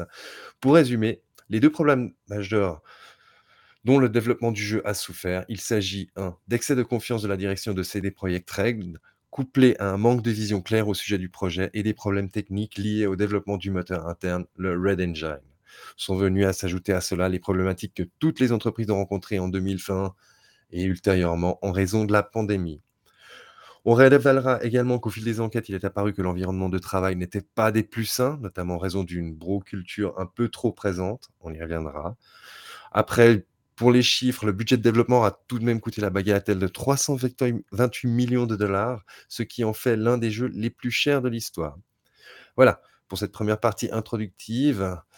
Euh, j'aimerais brièvement aborder avec vous la façon dont nous avons joué, Babiboul et moi-même. Babiboul, si je ne me trompe pas, a fait le jeu en ligne droite sur la quête principale et l'a terminé plutôt rapidement, c'est correct? Euh, ouais, j'ai dû faire 25-30 heures, je crois. Et donc, ouais, pour information, j'y ai joué, je l'ai terminé euh, lors de sa sortie. J'ai dû mettre, je crois, 5-6 jours juste après la sortie du jeu. Et, et ouais. Voilà. En ce qui me concerne, j'y ai passé pas mal de temps, euh, environ 70 heures, notamment pour faire des quêtes annexes Aïe, aïe, aïe. encore de temps en temps et en précision importante, nous y avons joué les 2 sur PC, bien que j'ai également la version console, mais chut! Alors Babyboul, est-ce que déjà dans dans cette partie introductive, tu aurais quelque chose à rajouter? Euh, bah, non, écoute, je pense que tu as tout bien résumé. Heu, alors ce qu'il faut se dire, voilà, effectivement, comme tu l'as dit, je sais pas si tu comptes y revenir, mais ce qu'on a vu, en fait, en 2000, heu, 2000 2000 attends, c'était quoi? C'était 2018, à la Gamescom 2018, voilà. Voilà. On a eu une énorme vidéo de, euh, une énorme vidéo de 49 minutes, je crois, c'est quelque chose qui ne se fait jamais d'ailleurs. Publier un jeu sur 49 minutes, enfin une grosse vidéo, de 41 minutes, c'est un truc qu'on ne voit jamais sur un jeu aussi attendu. Donc c'était chouette. Ce qu'on a vu, c'était assez impressionnant, il faut se l'avouer. Euh, ce que les journalistes avaient vu sur place aussi, c'était très très impressionnant. Le problème, c'est que ce truc impressionnant, cette impression que c'est un jeu qui va être absolument incroyable, bah finalement c'est un jeu incroyable, mais sur ses 5 premières heures, sur son introduction. exactement, on va y revenir. Ouais. Donc, avant de nous plonger dans, dans, dans, ce qui va pas, euh, on va aborder ce qui va dans Cyberpunk. En premier lieu, je pense que nous pouvons parler du terrain de jeu, Night City, qui est à mes yeux une réussite dans sa globalité, que ce soit City Center avec ses immeubles gigantesques, Pacifica, le front de mer avec ses hôtels laissés à l'abandon, ou les Eastern Badlands semi-désertiques. On a le droit des quartiers extrêmement reconnaissables et différents les uns des autres. Et pour pas gâcher le plaisir, on peut avoir des panoramas vraiment très très cool. Je tiens aussi à souligner en fait la qualité de l'architecture, vraiment au sens le plus littéral du terme, et, on sent qu'il y a un, vrai travail à ce niveau. On va pas se mentir, le jeu a également pour lui une plastique plutôt avantageuse depuis ses débuts sur PC et a priori maintenant également sur console grâce au fameux patch, patch Next Gen. L'ambiance générale est pas mal non plus, quoique je pourrais reprocher toutes ces pubs en fait qui étaient bah, bah, à caractère sexuel qu'on voit partout et, j'aurais préféré à titre personnel que ce soit des pubs pour des produits plutôt liés à des méga corporations ou pour des trucs euh, plus transhumanistes. Et, en fait, cet aspect-là rejoint la problématique évoquée en, introduction au sujet de la, de la, bro culture. Et je vous rappelle juste comme ça qu'ils ont dû faire un patch très rapidement parce qu'au lancement du jeu, on trouvait des sex toys partout. C'était tellement lol. Ouais, ou pas. Ah oui, apparemment, ils ont remplacés par des cendriers. C'était assez drôle. E exactement. Ah bah, comme comme le disait, Babybou, je soulignerais également que les premières heures du jeu, en gros, le début de la quête principale est bien écrit et mise en scène. J'avais eu quelques bugs graphiques lorsque j'ai fait, donc c'est et à savoir que ce sont grosso modo, bah, en fait, les 5 heures de la démo, mais on va rien dire, hein. En fait, ce début de campagne, c'est le fameux vertical slice dont il était question plus tôt et on a vraiment l'impression que c'est la partie la mieux terminée du jeu parce qu'ensuite, c'est vraiment très inégal au niveau de l'écriture et de la qualité des quêtes. Donc peut-être un peu de contexte pour la suite et des es des des éléments afin de reconnaître en tous les cas, en ce qui me concerne, les biais que j'avais et que j'ai encore au sujet du jeu. Heu, tout d'abord, il faut savoir que j'ai pas mal joué au jeu de rôle papier qui lui s'appelait, heu, Cyberpunk 2020. J'avais donc des attentes au au niveau de l'ambiance. Je m'attendais notamment à un truc plus sombre et moins néon parce que là, il est assez flashy ce Cyberpunk. Mais ceci aurait encore pu passer. Heu, je regrette surtout qu'en fait, que la guerre des még mégacorporations et leur pouvoir est peu visible dans le jeu et ça, c'est vraiment un point qui me chagrine un peu. Ensuite, il faut pas oublier qu'une des dernières choses que que CD Projekt Red avait sorti était le dernier DLC de The Witcher, l'excellent Blood and Wine, qui avait réussi à nous apporter une nouvelle zone pour le jeu d'origine, tout en proposant, à mon sens, un produit très bon au niveau de son écriture et de l'implication du joueur dans l'univers. Autant dire que la barre, en fait, l'attente était donc très haute pour ce Cyberpunk, heu, de 2077, même si depuis le temps, je sais tempérer mes attentes par rapport à la communication faite par les développeurs. Heu, pour finir sur les aspects positifs, il y a aussi la BO qui est pas mal et notamment certaines stations radio très cool avec des morceaux assez underground et il y a notamment une chaîne où il y a des news enregistrées qui sont vraiment excellentes quand on les écoute et on peut relever aussi la bonne qualité du voice acting dans son ambiance. Alors vous allez me dire, heu: «Que s'est-il passé? Pourquoi est-ce que que ce jeu, tant attendu nous a déçus?» En une phrase, c'est un jeu malade qui porte les stigmates jusque dans son cœur de gameplay d'un développement chaotique. Je pense que là, c'est le résumé le plus court qu'on puisse faire. Heu, bah, tout d'abord, rappelez-vous, le jeu nous a été annoncé comme un RPG open world avec une forte composante narrative. En ce qui me concerne, j'ai eu nettement plus l'impression de jouer à un jeu open world avec un arbre de compétences comme on en a eu pléthore ces dernières années. La composante narrative étant à mon sens très peu présente. Heu, au début avec une histoire qui qui qui ensuite ne m'a pas tellement accroché et et L'histoire je du l'histoire du début est quand même enfin, non, l'histoire du fou, début, elle mais elle est elle est bien, mais mais mais tu après, elle ça ouais, c'est c'est c'est ça ça ça part en déliquescence et et je pense que c'est ici que se situe pour moi le cœur du problème. L'hi l'histoire aurait pu être nettement plus construite et prenante avec des problématiques, notamment au sujet, bah, du du transhumanisme, des grandes corporations qui auraient pu prendre nettement plus d'importance parce que pour moi, c'est ça, ça le un univers cyberpunk.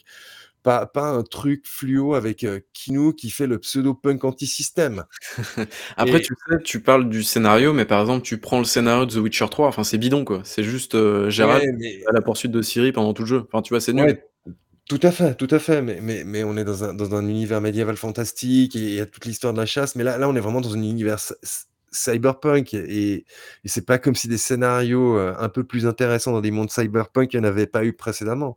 Je pense notamment à Deus Ex. Heu, je vais pas non plus aborder toutes les quêtes secondaires sans saveur et un peu trop, heu, loli-lol à mon goût. Je note qu'il y en a quelques-unes qui sont de bien meilleure facture que les autres, mais dans leur majorité, elles sont plus insipides et très classiques.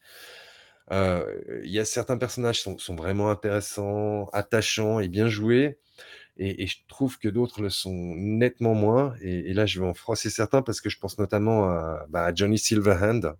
J'ai pas du tout accroché à ce personnage, alors que pas mal de personnages qui qui qui gravitent autour sont sont nettement plus classe à mes yeux. Moi, ça va, j'ai j'ai bien aimé le perso. Heu, je trouve que ça s'imbrique bien et il y a certains passages, notamment vers la fin du jeu, en fait, où effectivement tu as comme tu le disais, heu, ça fait, heu, ça comment dire? Ça parle un petit peu de, de, de comment dire? De sujets, heu, totalement classiques dans de la SF, hein. On parle effectivement de transhumanisme, ce genre de trucs-là, avec la conscience, tous ces machins-là et je trouve que vers la fin du jeu, le jeu arrive quand même à raccrocher les wagons, heu, notamment la toute, toute fin du jeu. Je crois qu'il y a plusieurs fins disponibles, mais il y a il y a 3 ou Ouais, 4 celle où tu fais le le le le dernier choix, quoi, à partir de là. Ouais, on va dire ça comme ça et heu et en gros, là, je trouve que le jeu arrive à à raccrocher les wagons, mais pareil, il y a enfin, je trouve que ça reste quand même, effectivement, comme tu dis, ça reste un peu trop sage. Je trouve, c'est vrai que le jeu aurait pu aller beaucoup plus loin dans ses dans ses thématiques, plutôt que de je rester un je petit trouve peu que en notamment surface. Deus Ex allait beaucoup plus loin dans Oui, ses thématiques mais le problème enfin, l'avantage de Deus Ex, c'est que c'est un jeu qui est beaucoup plus resserré sur son propos, son gameplay, sa trame narrative aussi. Donc forcément, il est obligé de bien traiter son sujet. Là, en fait, Cyberpunk, c'est un jeu, heu, tentaculaire qui va un petit peu de partout. J'aurais tendance même à dire que c'est un jeu un petit peu fourre-tout, heu, pour le coup, parce que vraiment, ils ont plein de systèmes qui sont imbriqués les uns avec les autres, ce qui fait que, bah, parfois ça marche pas spécialement bien. Heu, on sent aussi que le jeu, au niveau, comme tu le disais, il y a des quêtes secondaires, mais il y a aussi et surtout toutes les petites merdes, les points d'interrogation, heu, les trucs de contrebande, tous ces trucs-là, tous les points à la con sur la carte, tout ça, heu, bah, en fait, il faut les vider, enfin, il faut les vider. Il y a pas d'obligation à le faire, mais c'est présent et tout ça, tu sens que ça a été rajouté au dernier moment, à la dernière minute pour remplir la carte de cochonneries de partout et bah, c'est là où tu te dis: «Bah, OK, moi, je veux bien plonger dans cet univers qui est qui est vraiment cool, qui visuellement est assez accrocheur», même si le jeu, là, encore une fois, je trouve qu'il est assez inégal. Par exemple, je trouve qu'en intérieur, le jeu, il est incroyable. Vraiment, quand tu as les néons, quand tu as des effets de fumée et tout ça, vraiment dans les intérieurs, dans les bars, dans les hôtels, dans des chambres d'hôtel et tout, le jeu est sublime, mais vraiment, c'est très, très beau. Par contre, dès que tu sors dehors, heu, dans Night City en plein jour, je trouve le jeu vraiment très enfin, assez laid, quoi. Enfin, c'est très bizarre comme truc, mais hem, bon, je pense que alors, je sais pas, du coup, moi, comme j'y ai joué, heu, lors de sa sortie, je sais pas ce que ça peut donner aujourd'hui, mais heu, mais en tout cas, voilà, c'était l'impression que j'avais à l'époque. Et heu et dans tous les cas, voilà, c'est un jeu qui est clairement massif, qui a eu, je pense, du mal à se décortiquer de cette image, de sa de l'image de sa communication, notamment. En fait, tout le problème, il est là. C'est qu'aujourd'hui, heu, aujourd'hui, le jeu, il est ce qu'il est, OK, très bien, mais le jeu n'aurait pas eu un tel bad buzz un tel shitstorm si CD Projekt n'avait pas, heu, enjolivé le truc. Alors après, je crois qu'il y a eu des problèmes de communication à la fois entre le le pôle développement et le pôle communication. Ce qui fait que, heu et bien, du coup, ça crée des attentes énormes, heu, au niveau de la communauté. Heu, après bon, il y a d'autres problèmes comme, heu, comme, les gens qui gueulent parce que, enfin, par exemple, qui vont faire des menaces de mort aux développeurs, tout ça, c'est ça, c'est encore un autre débat, c'est juste des gens qui sont un peu débiles. Mais je veux dire, c'est vrai que c'est vrai que créer, créer une attente aussi énorme et ce qui est normal, en fait, parce que The Witcher 3, c'était un jeu c'est pas un jeu exceptionnel, The Witcher 3, mais je crois que c'est enfin, moi, pour ma part, c'est l'un des triple A les plus honnêtes qui m'ait été donné de jouer dans ma vie. C'est vraiment un jeu, tu te dis, heu: «OK, bon, votre jeu, il est pas parfait, il y a plein de problèmes, mais par contre, vous vous foutez pas de ma gueule au niveau de l'écriture, au niveau des quêtes, au niveau de l'univers», enfin, tu sens qu'il y a beaucoup de c'est c'est ce que boulot. je disais, et surtout Ouais. avec sa conclusion, avec Blood and Wine, on on était à un Ouais, niveau Blood and Wine, c'est d'écriture qui ouais, qui ouais. était monstrueux. Blood and Wine, il est il est vraiment mortel, ce cette extension est vraiment, heu, incroyable au niveau de ouais, au niveau de plein de trucs et là, donc forcément, quand tu sors de ça, tu te dis: «Mais OMG, les gars, vous avez vous êtes sortis de ça, vous avez un boulevard maintenant pour nous rebalancer, heu, un nouveau RPG», donc parce qu'à la base, c'est quand même prévu comme étant un RPG. Là, on est plus quand même sur un action RPG plutôt, on va dire ça comme ça, heu, sur un sur un action RPG qui va, heu, enfin, avec un univers, ultra canon, quoi. Enfin, je veux dire, l'univers sur le papier, ça défonce, quoi. Tout à fait, tout à fait. Bah bah, c'est bien. Bah, en fait, pour revenir à la dans dans ces points un peu plus techniques et puis pour revenir plus particulièrement à l'arbre des compétences, on va rejoindre ce que tu dis. On sent qu'on est clairement dans un jeu plus action que RPG. Les compétences de combat étant majoritaires et elles elles permettent en fait au à partir d'un certain niveau, même plutôt rapidement, de tout simplement rouler sur le jeu. En fait, ceci m'amène à penser que je me trouve plus face à un ersatz de de Far Cry, couplé avec un GTA et non pas dans un RPG. Et là, j'arrive à une de mes premières conclusions, c'est que dans le cœur de son gameplay, on est là et je pense pas que des patchs pourront changer cela. Et a après, j'aimerais également maintenant, heu, aborder brièvement des points techniques plutôt frustrants et qui montrent encore une fois les les les problèmes du jeu. Attention, disclaimer, j'ai pas assez joué avec le nouveau patch 1.5 pour voir comment cela a changé. Alors, je comprends que beaucoup de personnes soient heureuses de voir arriver ce patch pour les consoles de de nouvelle génération parce qu'il avait été annoncé depuis un moment, mais mais je persiste dans dans ce que j'ai déjà exprimé sur les réseaux sociaux. Il s'agit avant tout d'un patch cosmétique avec des correctifs pour des choses qui auraient dû être dans le jeu à sa sortie si le développement s'était déroulé plus normalement. C'est comme je le disais tout à l'heure sur le ton de la boutade, un peu la fin de l'accès anticipé. Je pense, bah, dans ces choses qui auraient pu être corrigées ou faites mieux, je pense notamment aux NPC de la ville qui réagissaient moins bien que que dans un GTA. Notamment, ils di ils disparaissaient, heu, quand on tournait la tête. Heu, le trafic automobile, on en parle, notamment les phares qui apparaissent au loin et qui, in fine, ne seront pas des véhicules qui viennent dans notre direction. Je sais pas si tu l'as vécu ça, Baby Bull, si si tu as fait attention à ça? Heu, Que tu as du trafic sur les routes avec avec plein de phares et si tu vas dans cette direction à pied, en fait, il y a pas de véhicule. C'est juste une sorte de de de C'est gif des pourri. JPEG, c'est des JPEG. Voilà. Moi, je me Mmh souviens mh. par contre, heu, du fait que quand tu tirais en l'air ou tu faisais des trucs, tu sais, genre, en gros, tu foutais le bordel en ville, tous les passants, en fait, n'avaient aucune réaction. C'est-à-dire qu'en fait, ils se ils se mettaient accroupis et ils ne bougeaient plus. Ça, c'est quand même assez terrifiant comme truc et il y avait aussi le fait que, bah, heu, dès que tu étais recherché par la police, heu, bah, en fait, heu, ils spawnaient juste derrière, tu avais juste à te retourner, en fait, les flics apparaissaient juste derrière. Donc ça, c'est vraiment ce genre de truc, ça te sort vraiment du de la chose, quoi et pour le coup, bah, en fait, tu parles tu parles de ce fameux patch 1.5, heu, alors je sais pas si tu comptais en parler, mais je pense que je vais te devancer là-dessus. Heu, je pense que beaucoup de gens, qui attendaient de jouer au jeu, attendaient le patch, le fameux patch salvateur, nouvelle génération. Donc c'est-à-dire le patch qui était censé optimiser le jeu sur Xbox Series et sur PlayStation 5. Le truc, ce qu'il faut bien se dire, c'est que ce patch salvateur, en fait, il n'existe pas. C'est pas le patch 1.5 qui va réparer le jeu. C'est pas le patch 1.5, heu, qui va modifier totalement le jeu, son gameplay, qui va réécrire des quêtes pour qu'elles soient plus intéressantes, qui va modifier ses systèmes pour que tout s'imbrique bien correctement. Heu, le patch 1.5, il est là juste pour relancer de manière officielle la communication du jeu en mode: «Regardez, on a épuré les jeux de ces bugs, le jeu est beaucoup plus jouable aujourd'hui». Heu, il est plus jouable aussi sur les anciennes consoles parce qu'il faut pas les oublier non plus, PlayStation 4 et Xbox One.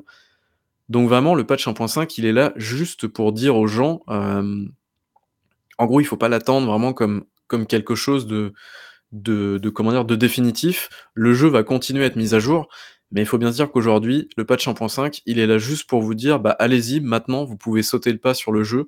Le jeu ne sera pas meilleur qu'aujourd'hui», en fait. Moi je le vois comme ça. Heu, c'est certainement le meilleur moment pour jouer au jeu, heu, étant donné que le jeu ne pourra jamais s'améliorer. Comme tu disais en début de en début de chronique, heu, Cyberpunk 2077 pour moi c'est pareil, c'est un grand jeu, mais un grand jeu extrêmement malade et et qui aurait pu être un truc vraiment incroyable. Je te dis au niveau des des 5 premières heures, heu, Ouais, notamment quand ces les tour, heu, fameuses 5 premières heures, en fait, de la vertical slice sont sont ouais, mais quand tu es dans la tour Ara Arasaka, tu sais quand tu es derrière la vitre et qu'il y a un une certaine scène qui se passe, je sais pas si tu te souviens de ce ouais, passage-là? tout à fait. Avec la musique, la tension et tout ça, enfin je veux dire, l'ambiance elle est là, tu sens que c'est très pesant, c'est super chouette quoi. Mais ces moments-là, il y en a trop peu en fait. C'est c'est vraiment dommage, il y en a vraiment trop peu, alors que pourtant le jeu, il a quand même des bonnes quêtes, il a quand même une écriture qui est, heu, vraiment pas vilaine et heu et tout ça en fait c'est enfin Cyberpunk 2077, c'est un énorme un énorme gâchis. C'est un énorme rendez-vous manqué en fait avec les joueurs et heu et pourtant le jeu s'est extrêmement bien vendu, hein, c'est même pas la question. Mais là vraiment ils sont dans une, dans une quête de reconquête tout simplement. Heu, CD Projekt et et ils ont même pas tu vois en quasiment, en un an et demi là, enfin on va dire un an et un an et 3 mois, ils ont toujours pas reparlé du mode multijoueur de Cyberpunk, Tout à fait.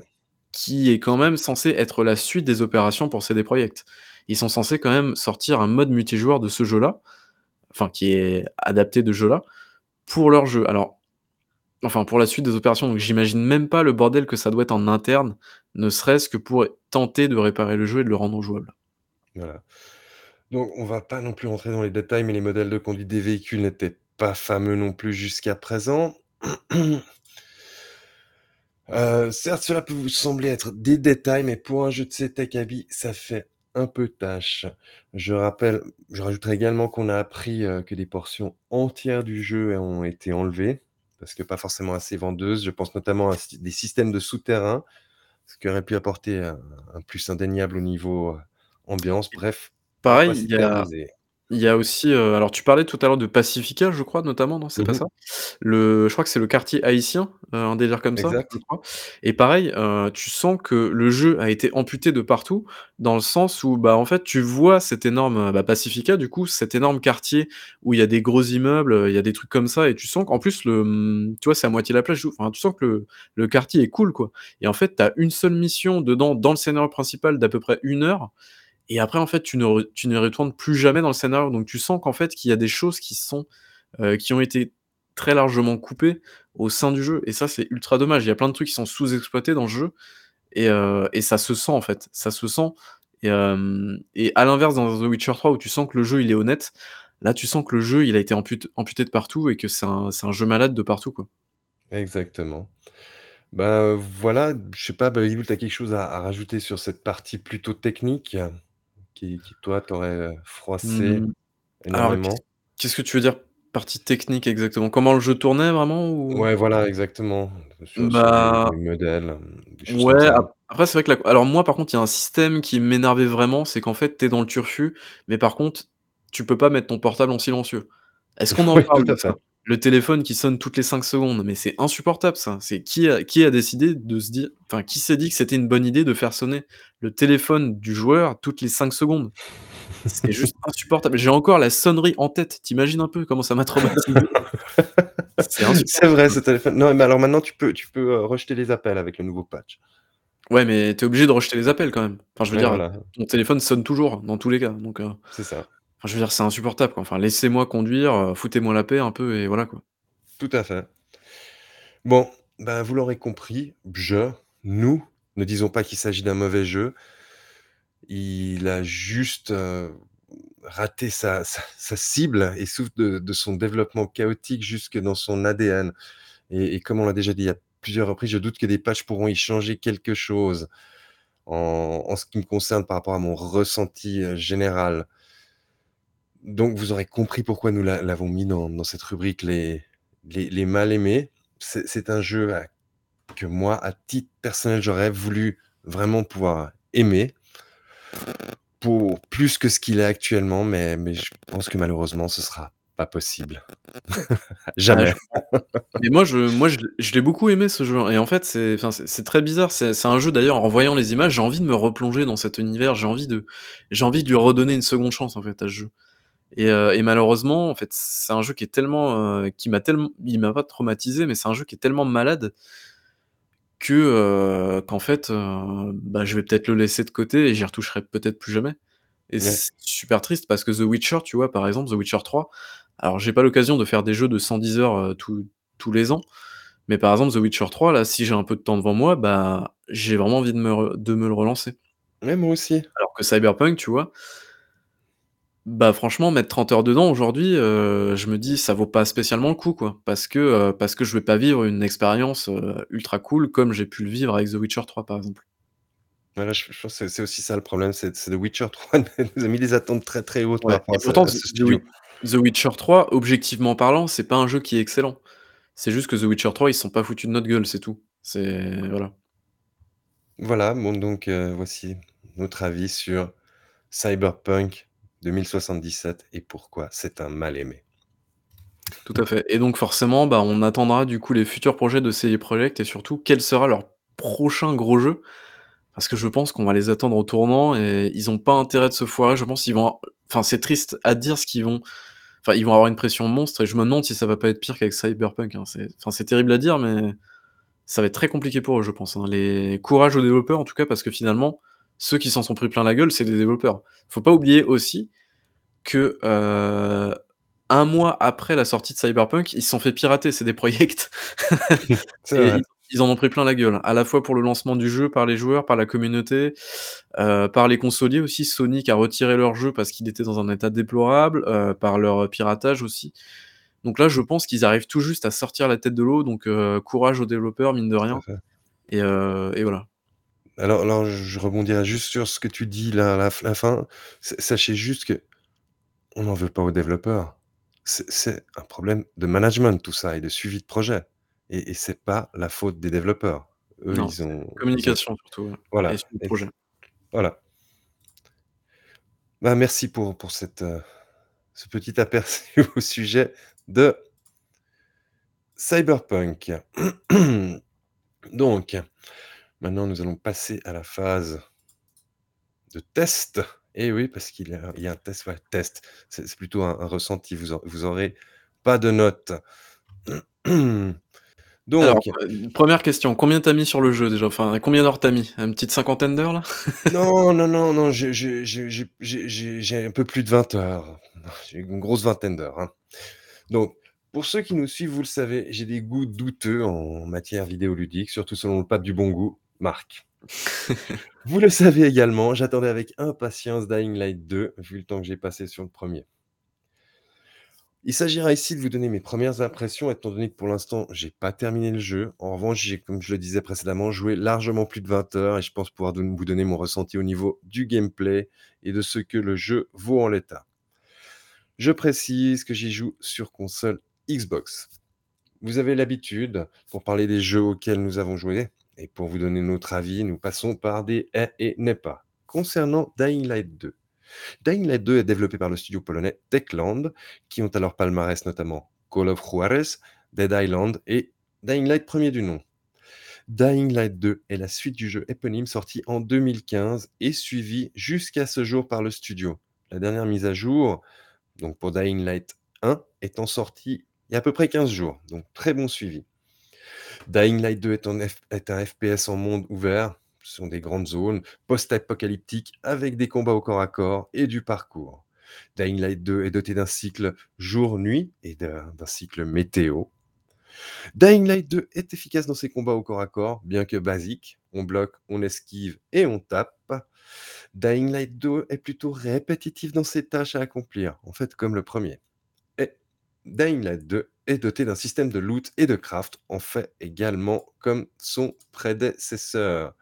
Ce que Dying Light 2 n'est pas. Dying Light 2 n'est pas un open world révolutionnaire. Il est même plutôt vieille école dans ses mécaniques, libération de tours, bâtiments, points d'intérêt découverts avec les jumelles, et cetera. Dying Light 2 n'est pas exempt de bugs. J'ai notamment notamment eu de gros artefacts graphiques et des bugs de son très désagréables. Dying Light 2, en tous les cas sur console, n'est pas très beau et je di je dirais que c'est vraiment en fait dans la suite directe de son prédécesseur. Dying Light 2 n'est pas aussi oppressant que le 1er, parce que le 1er il avait des phases assez oppressantes et Dying Light 2 n'est pas tout de suite très intéressant au niveau de sa carte. La 1re zone notamment a des bâtiments plutôt bas qui se ressemblent tous et on sent dans le jeu que nombreuses zones ont été moins travaillées que d'autres. Mais je vous rassure, ça va nettement mieux dans la 2e zone où la verticalité devient nettement plus importante.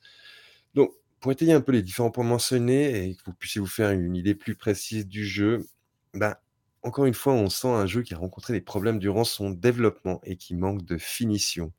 Cela se sent notamment dans le fait que plusieurs fois, je me suis demandé si j'avais pas déjà visité une zone, car il y a vraiment des assets qui sont copiés d'un endroit à l'autre avec exactement la disposition.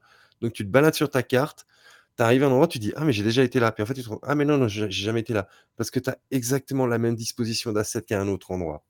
Mais non, mais Diego, c'est juste le même ingénieur qui a créé les bâtiments, c'est tout. Enfin. Oui, mais quand tu as les les mêmes 3 sacs qui sont posés la même chose, tu vois? Ah oui, c'est des paquets de sacs, c'est tout. Voilà.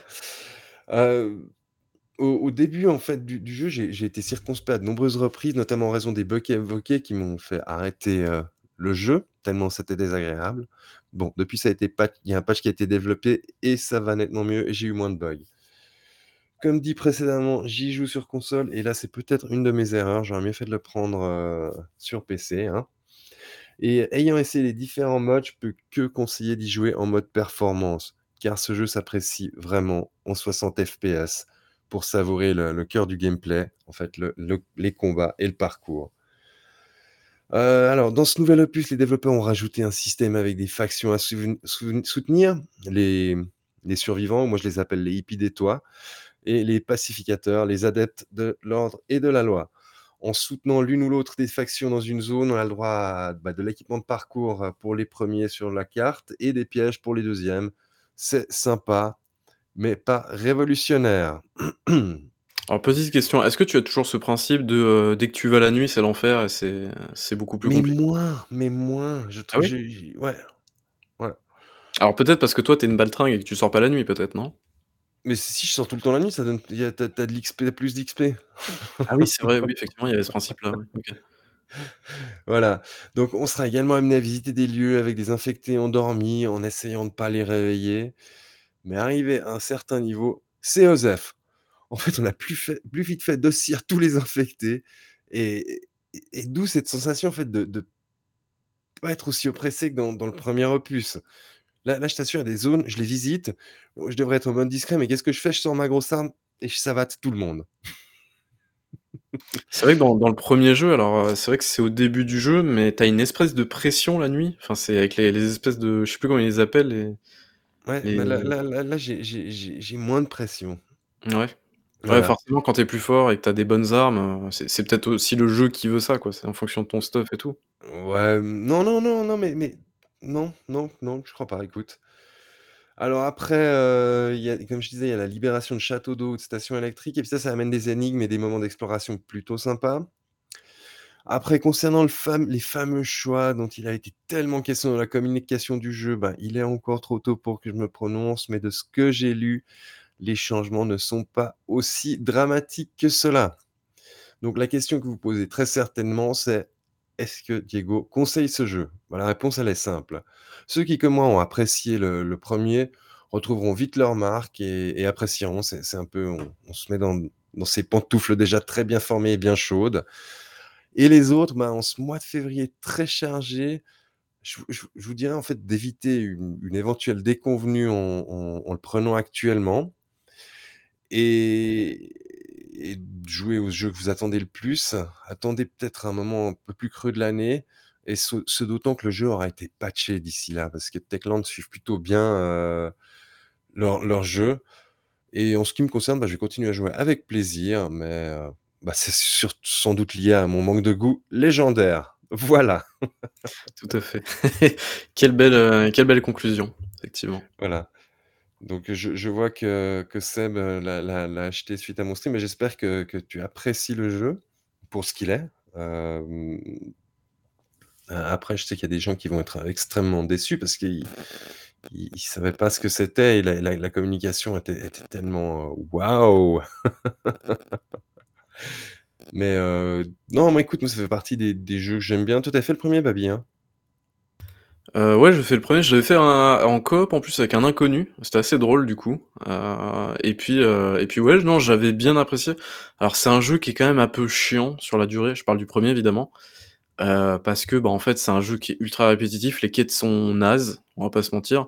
Après ce qui est cool, c'est vraiment, voilà, ce qui sauve vraiment le 1er jeu et je suppose que c'est un petit peu pareil pour le 2e, c'est vraiment l'aspect parcours. C'est vraiment la liberté de mouvement, c'est vraiment tout ça parce que sinon, enfin, dire, sinon c'est Dead Island, en fait et Dead Island, heu, à part le trailer, le jeu était nul, hein, rappelons-le. Donc heu, vraiment, c'est l'aspect parcours qui est vraiment très chouette. J'ai beaucoup aimé Dead Island mais mais bon, donc encore une fois, tu vois, j'ai pas de goût donc c'est le fameux, comment dire? Le jeu secret dont on joue pendant 500 heures et après on le dit au bout de 2 semaines: «Ah mais en fait, j'ai terminé le jeu 4 fois». OK, merci Diego. Heu, Pikachu me demande des fois, je sais pas s'il me manque un équipement ou si je suis mauvais en parcours. Alors j'ai noté moi dans, je trouve que pour l'instant, des fois, il y a des petits problèmes dans le flow du parcours. Il répond moins bien que dans le 1er, mais ça, c'est des choses qui peuvent être, heu, patchées. L'input des fois est moins bon et je me retrouve à rater un saut alors que je le raterais pas. Et et après, bon, y a y a que je trouve un peu débiles, notamment tu tu, hem, tu dois débloquer certaines compétences comme le fait de faire des glissades, des choses comme ça. Ça, je trouve un peu con, mais mais voilà. C'est tout à fait personnel. OK, bah, Mais merci. mais le le le jeu répond à mes attentes et il il est exactement ce que je pensais. Oui, du coup, en conclusion, si tu as aimé le 1er jeu, il y a pas de raison que tu aimes pas le 2e, quoi, en fait. Ouais, exactement, Et inversement, si tu as pas exactement. apprécié, heu, ça sert à rien de prendre le 2, quoi. Exactement. Non, mais moi aussi, hein, Pikachu, je m'éclate dessus, je je j'aimerais bien je me réjouis d'y retourner, hein. Mais je pense que certaines personnes pourrait être déçu.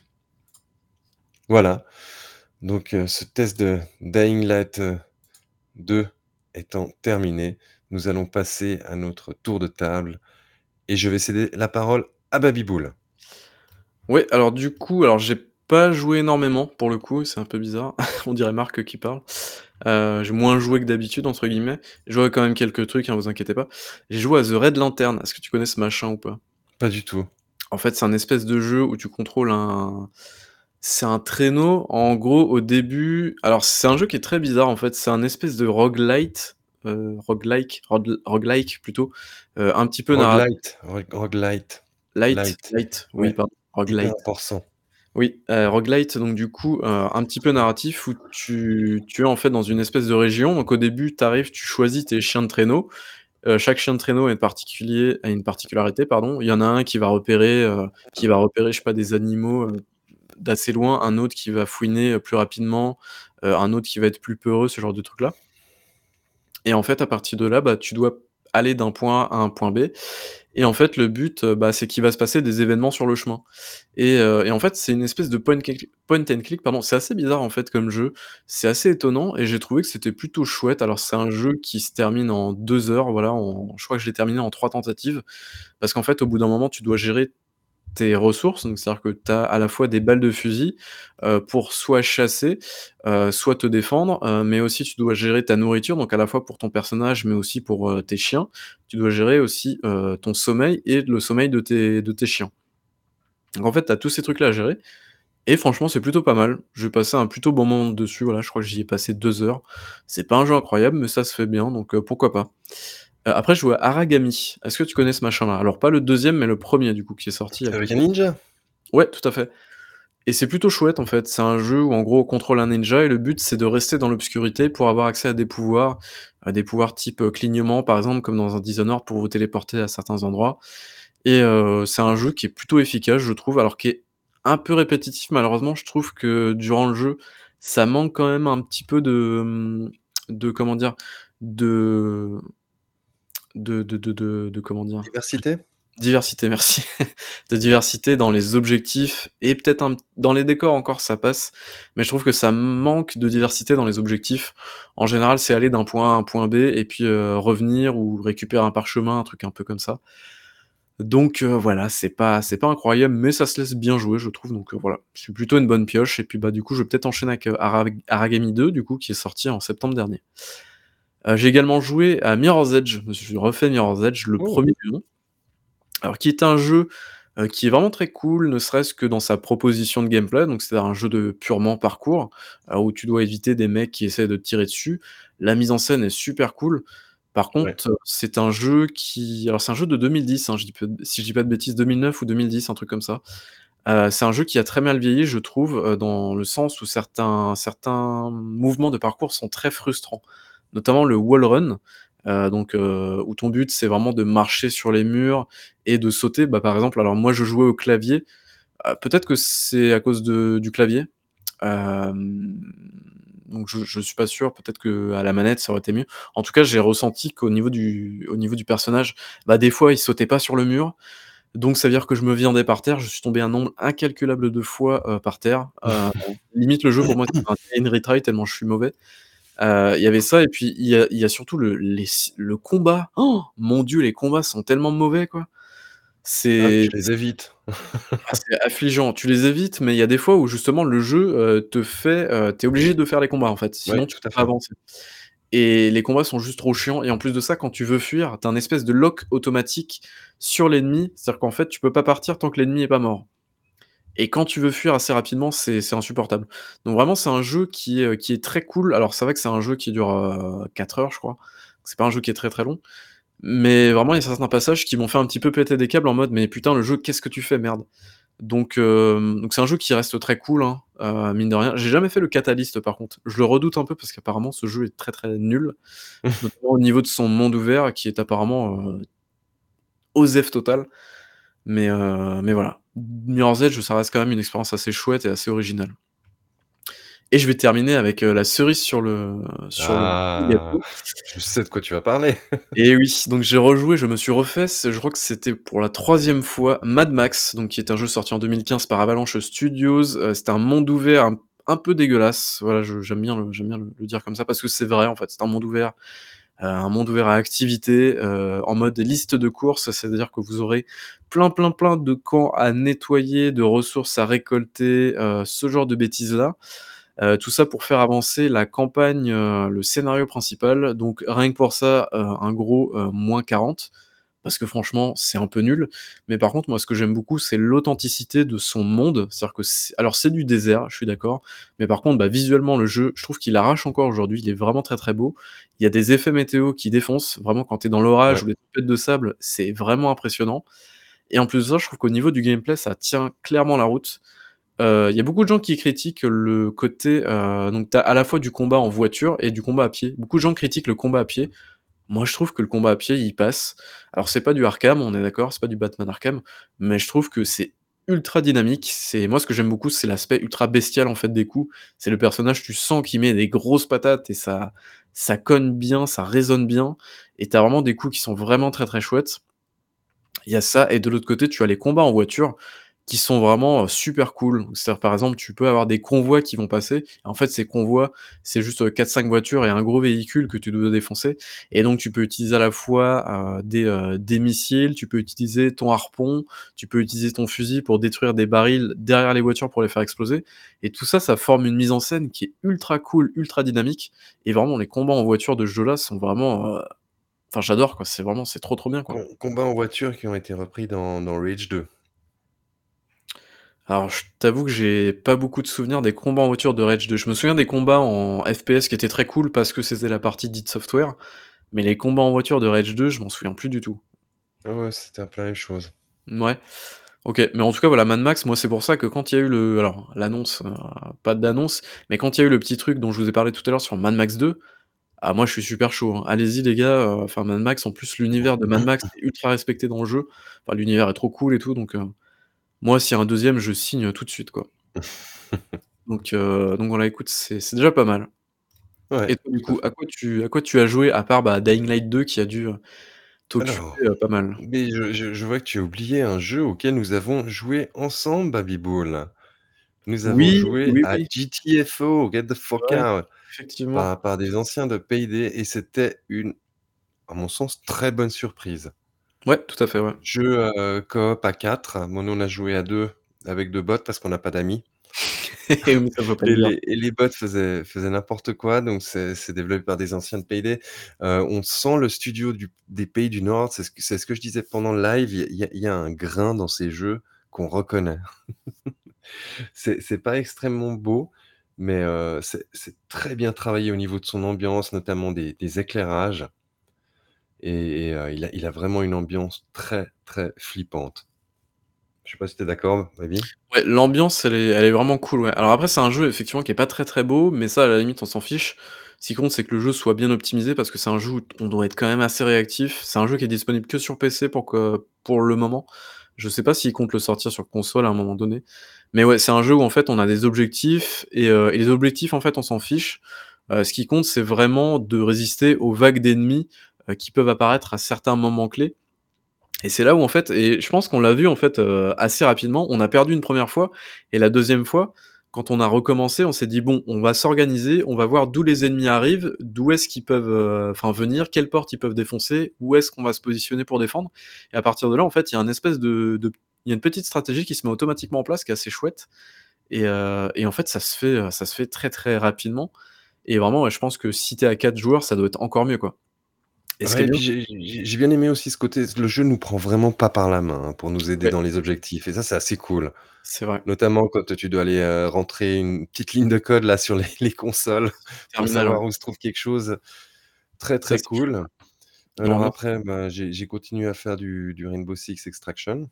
Et oui, c'est comme ça. J'arrêterai le jour où j'ai fait tout mon rooster en niveau 10 et et c'est tout en fait, heu, c'est tout. Heu, sinon, ben, je là, je vais commencer maintenant, heu, ben, Total War 3. Ah, Et Warhammer ouais. 3 du coup. Ouais, Warhammer Total War 3. Je je Dans le sais Game que Pass, je suppose, non? bah oui, mais Ah, oui. tu vois? On l'avait pas cité aujourd'hui, ça tombe bien. Ah parce qu'en plus, c'est toi qui le cites, tu vois? Ouais, comme quoi, Comme quoi, changent. tu toucheras ton petit chèque à la fin. Tout à fait. Et et voilà et parce que, bah, le moi j'ai pas de PS5 donc il y aura il y aura pas de Horizon Forbidden West. On va attendre qu'il sorte sur PC pour y jouer, heu, dans la meilleure version possible. Ouais, avec le duvet, hein, évidemment. C'est le Ouais, plus avec le duvet et et après, heu, Elden Ring, je sais pas si je vais le faire tout de suite. Je je verrai, ça ça dépendra de mon humeur. Tu es client toi des Souls? D'ailleurs, tu l'as fait Sekiro? Oui. OK. Oui. Du coup, tu es client. Ouais, mais je suis pas un monstre client, hein. Ouais, disons que si ça si tu peux y jouer avec un petit cheat, heu, tu vas pas dire non, c'est ça? C'est ça, exactement. Non, non, c'est non, j'ai joué sur console donc j'avais pas de cheat, monsieur. Ah écoute. Voilà, donc je je pense qu'on a on a fait le tour pour aujourd'hui. Je remercie Ah les ouais. personnes qui étaient avec nous ce Bah, soir en live et on remercie toutes les personnes qui nous écoutent en différé. Tout à Sur fait. ce, à bientôt. Merci, ciao. Ciao.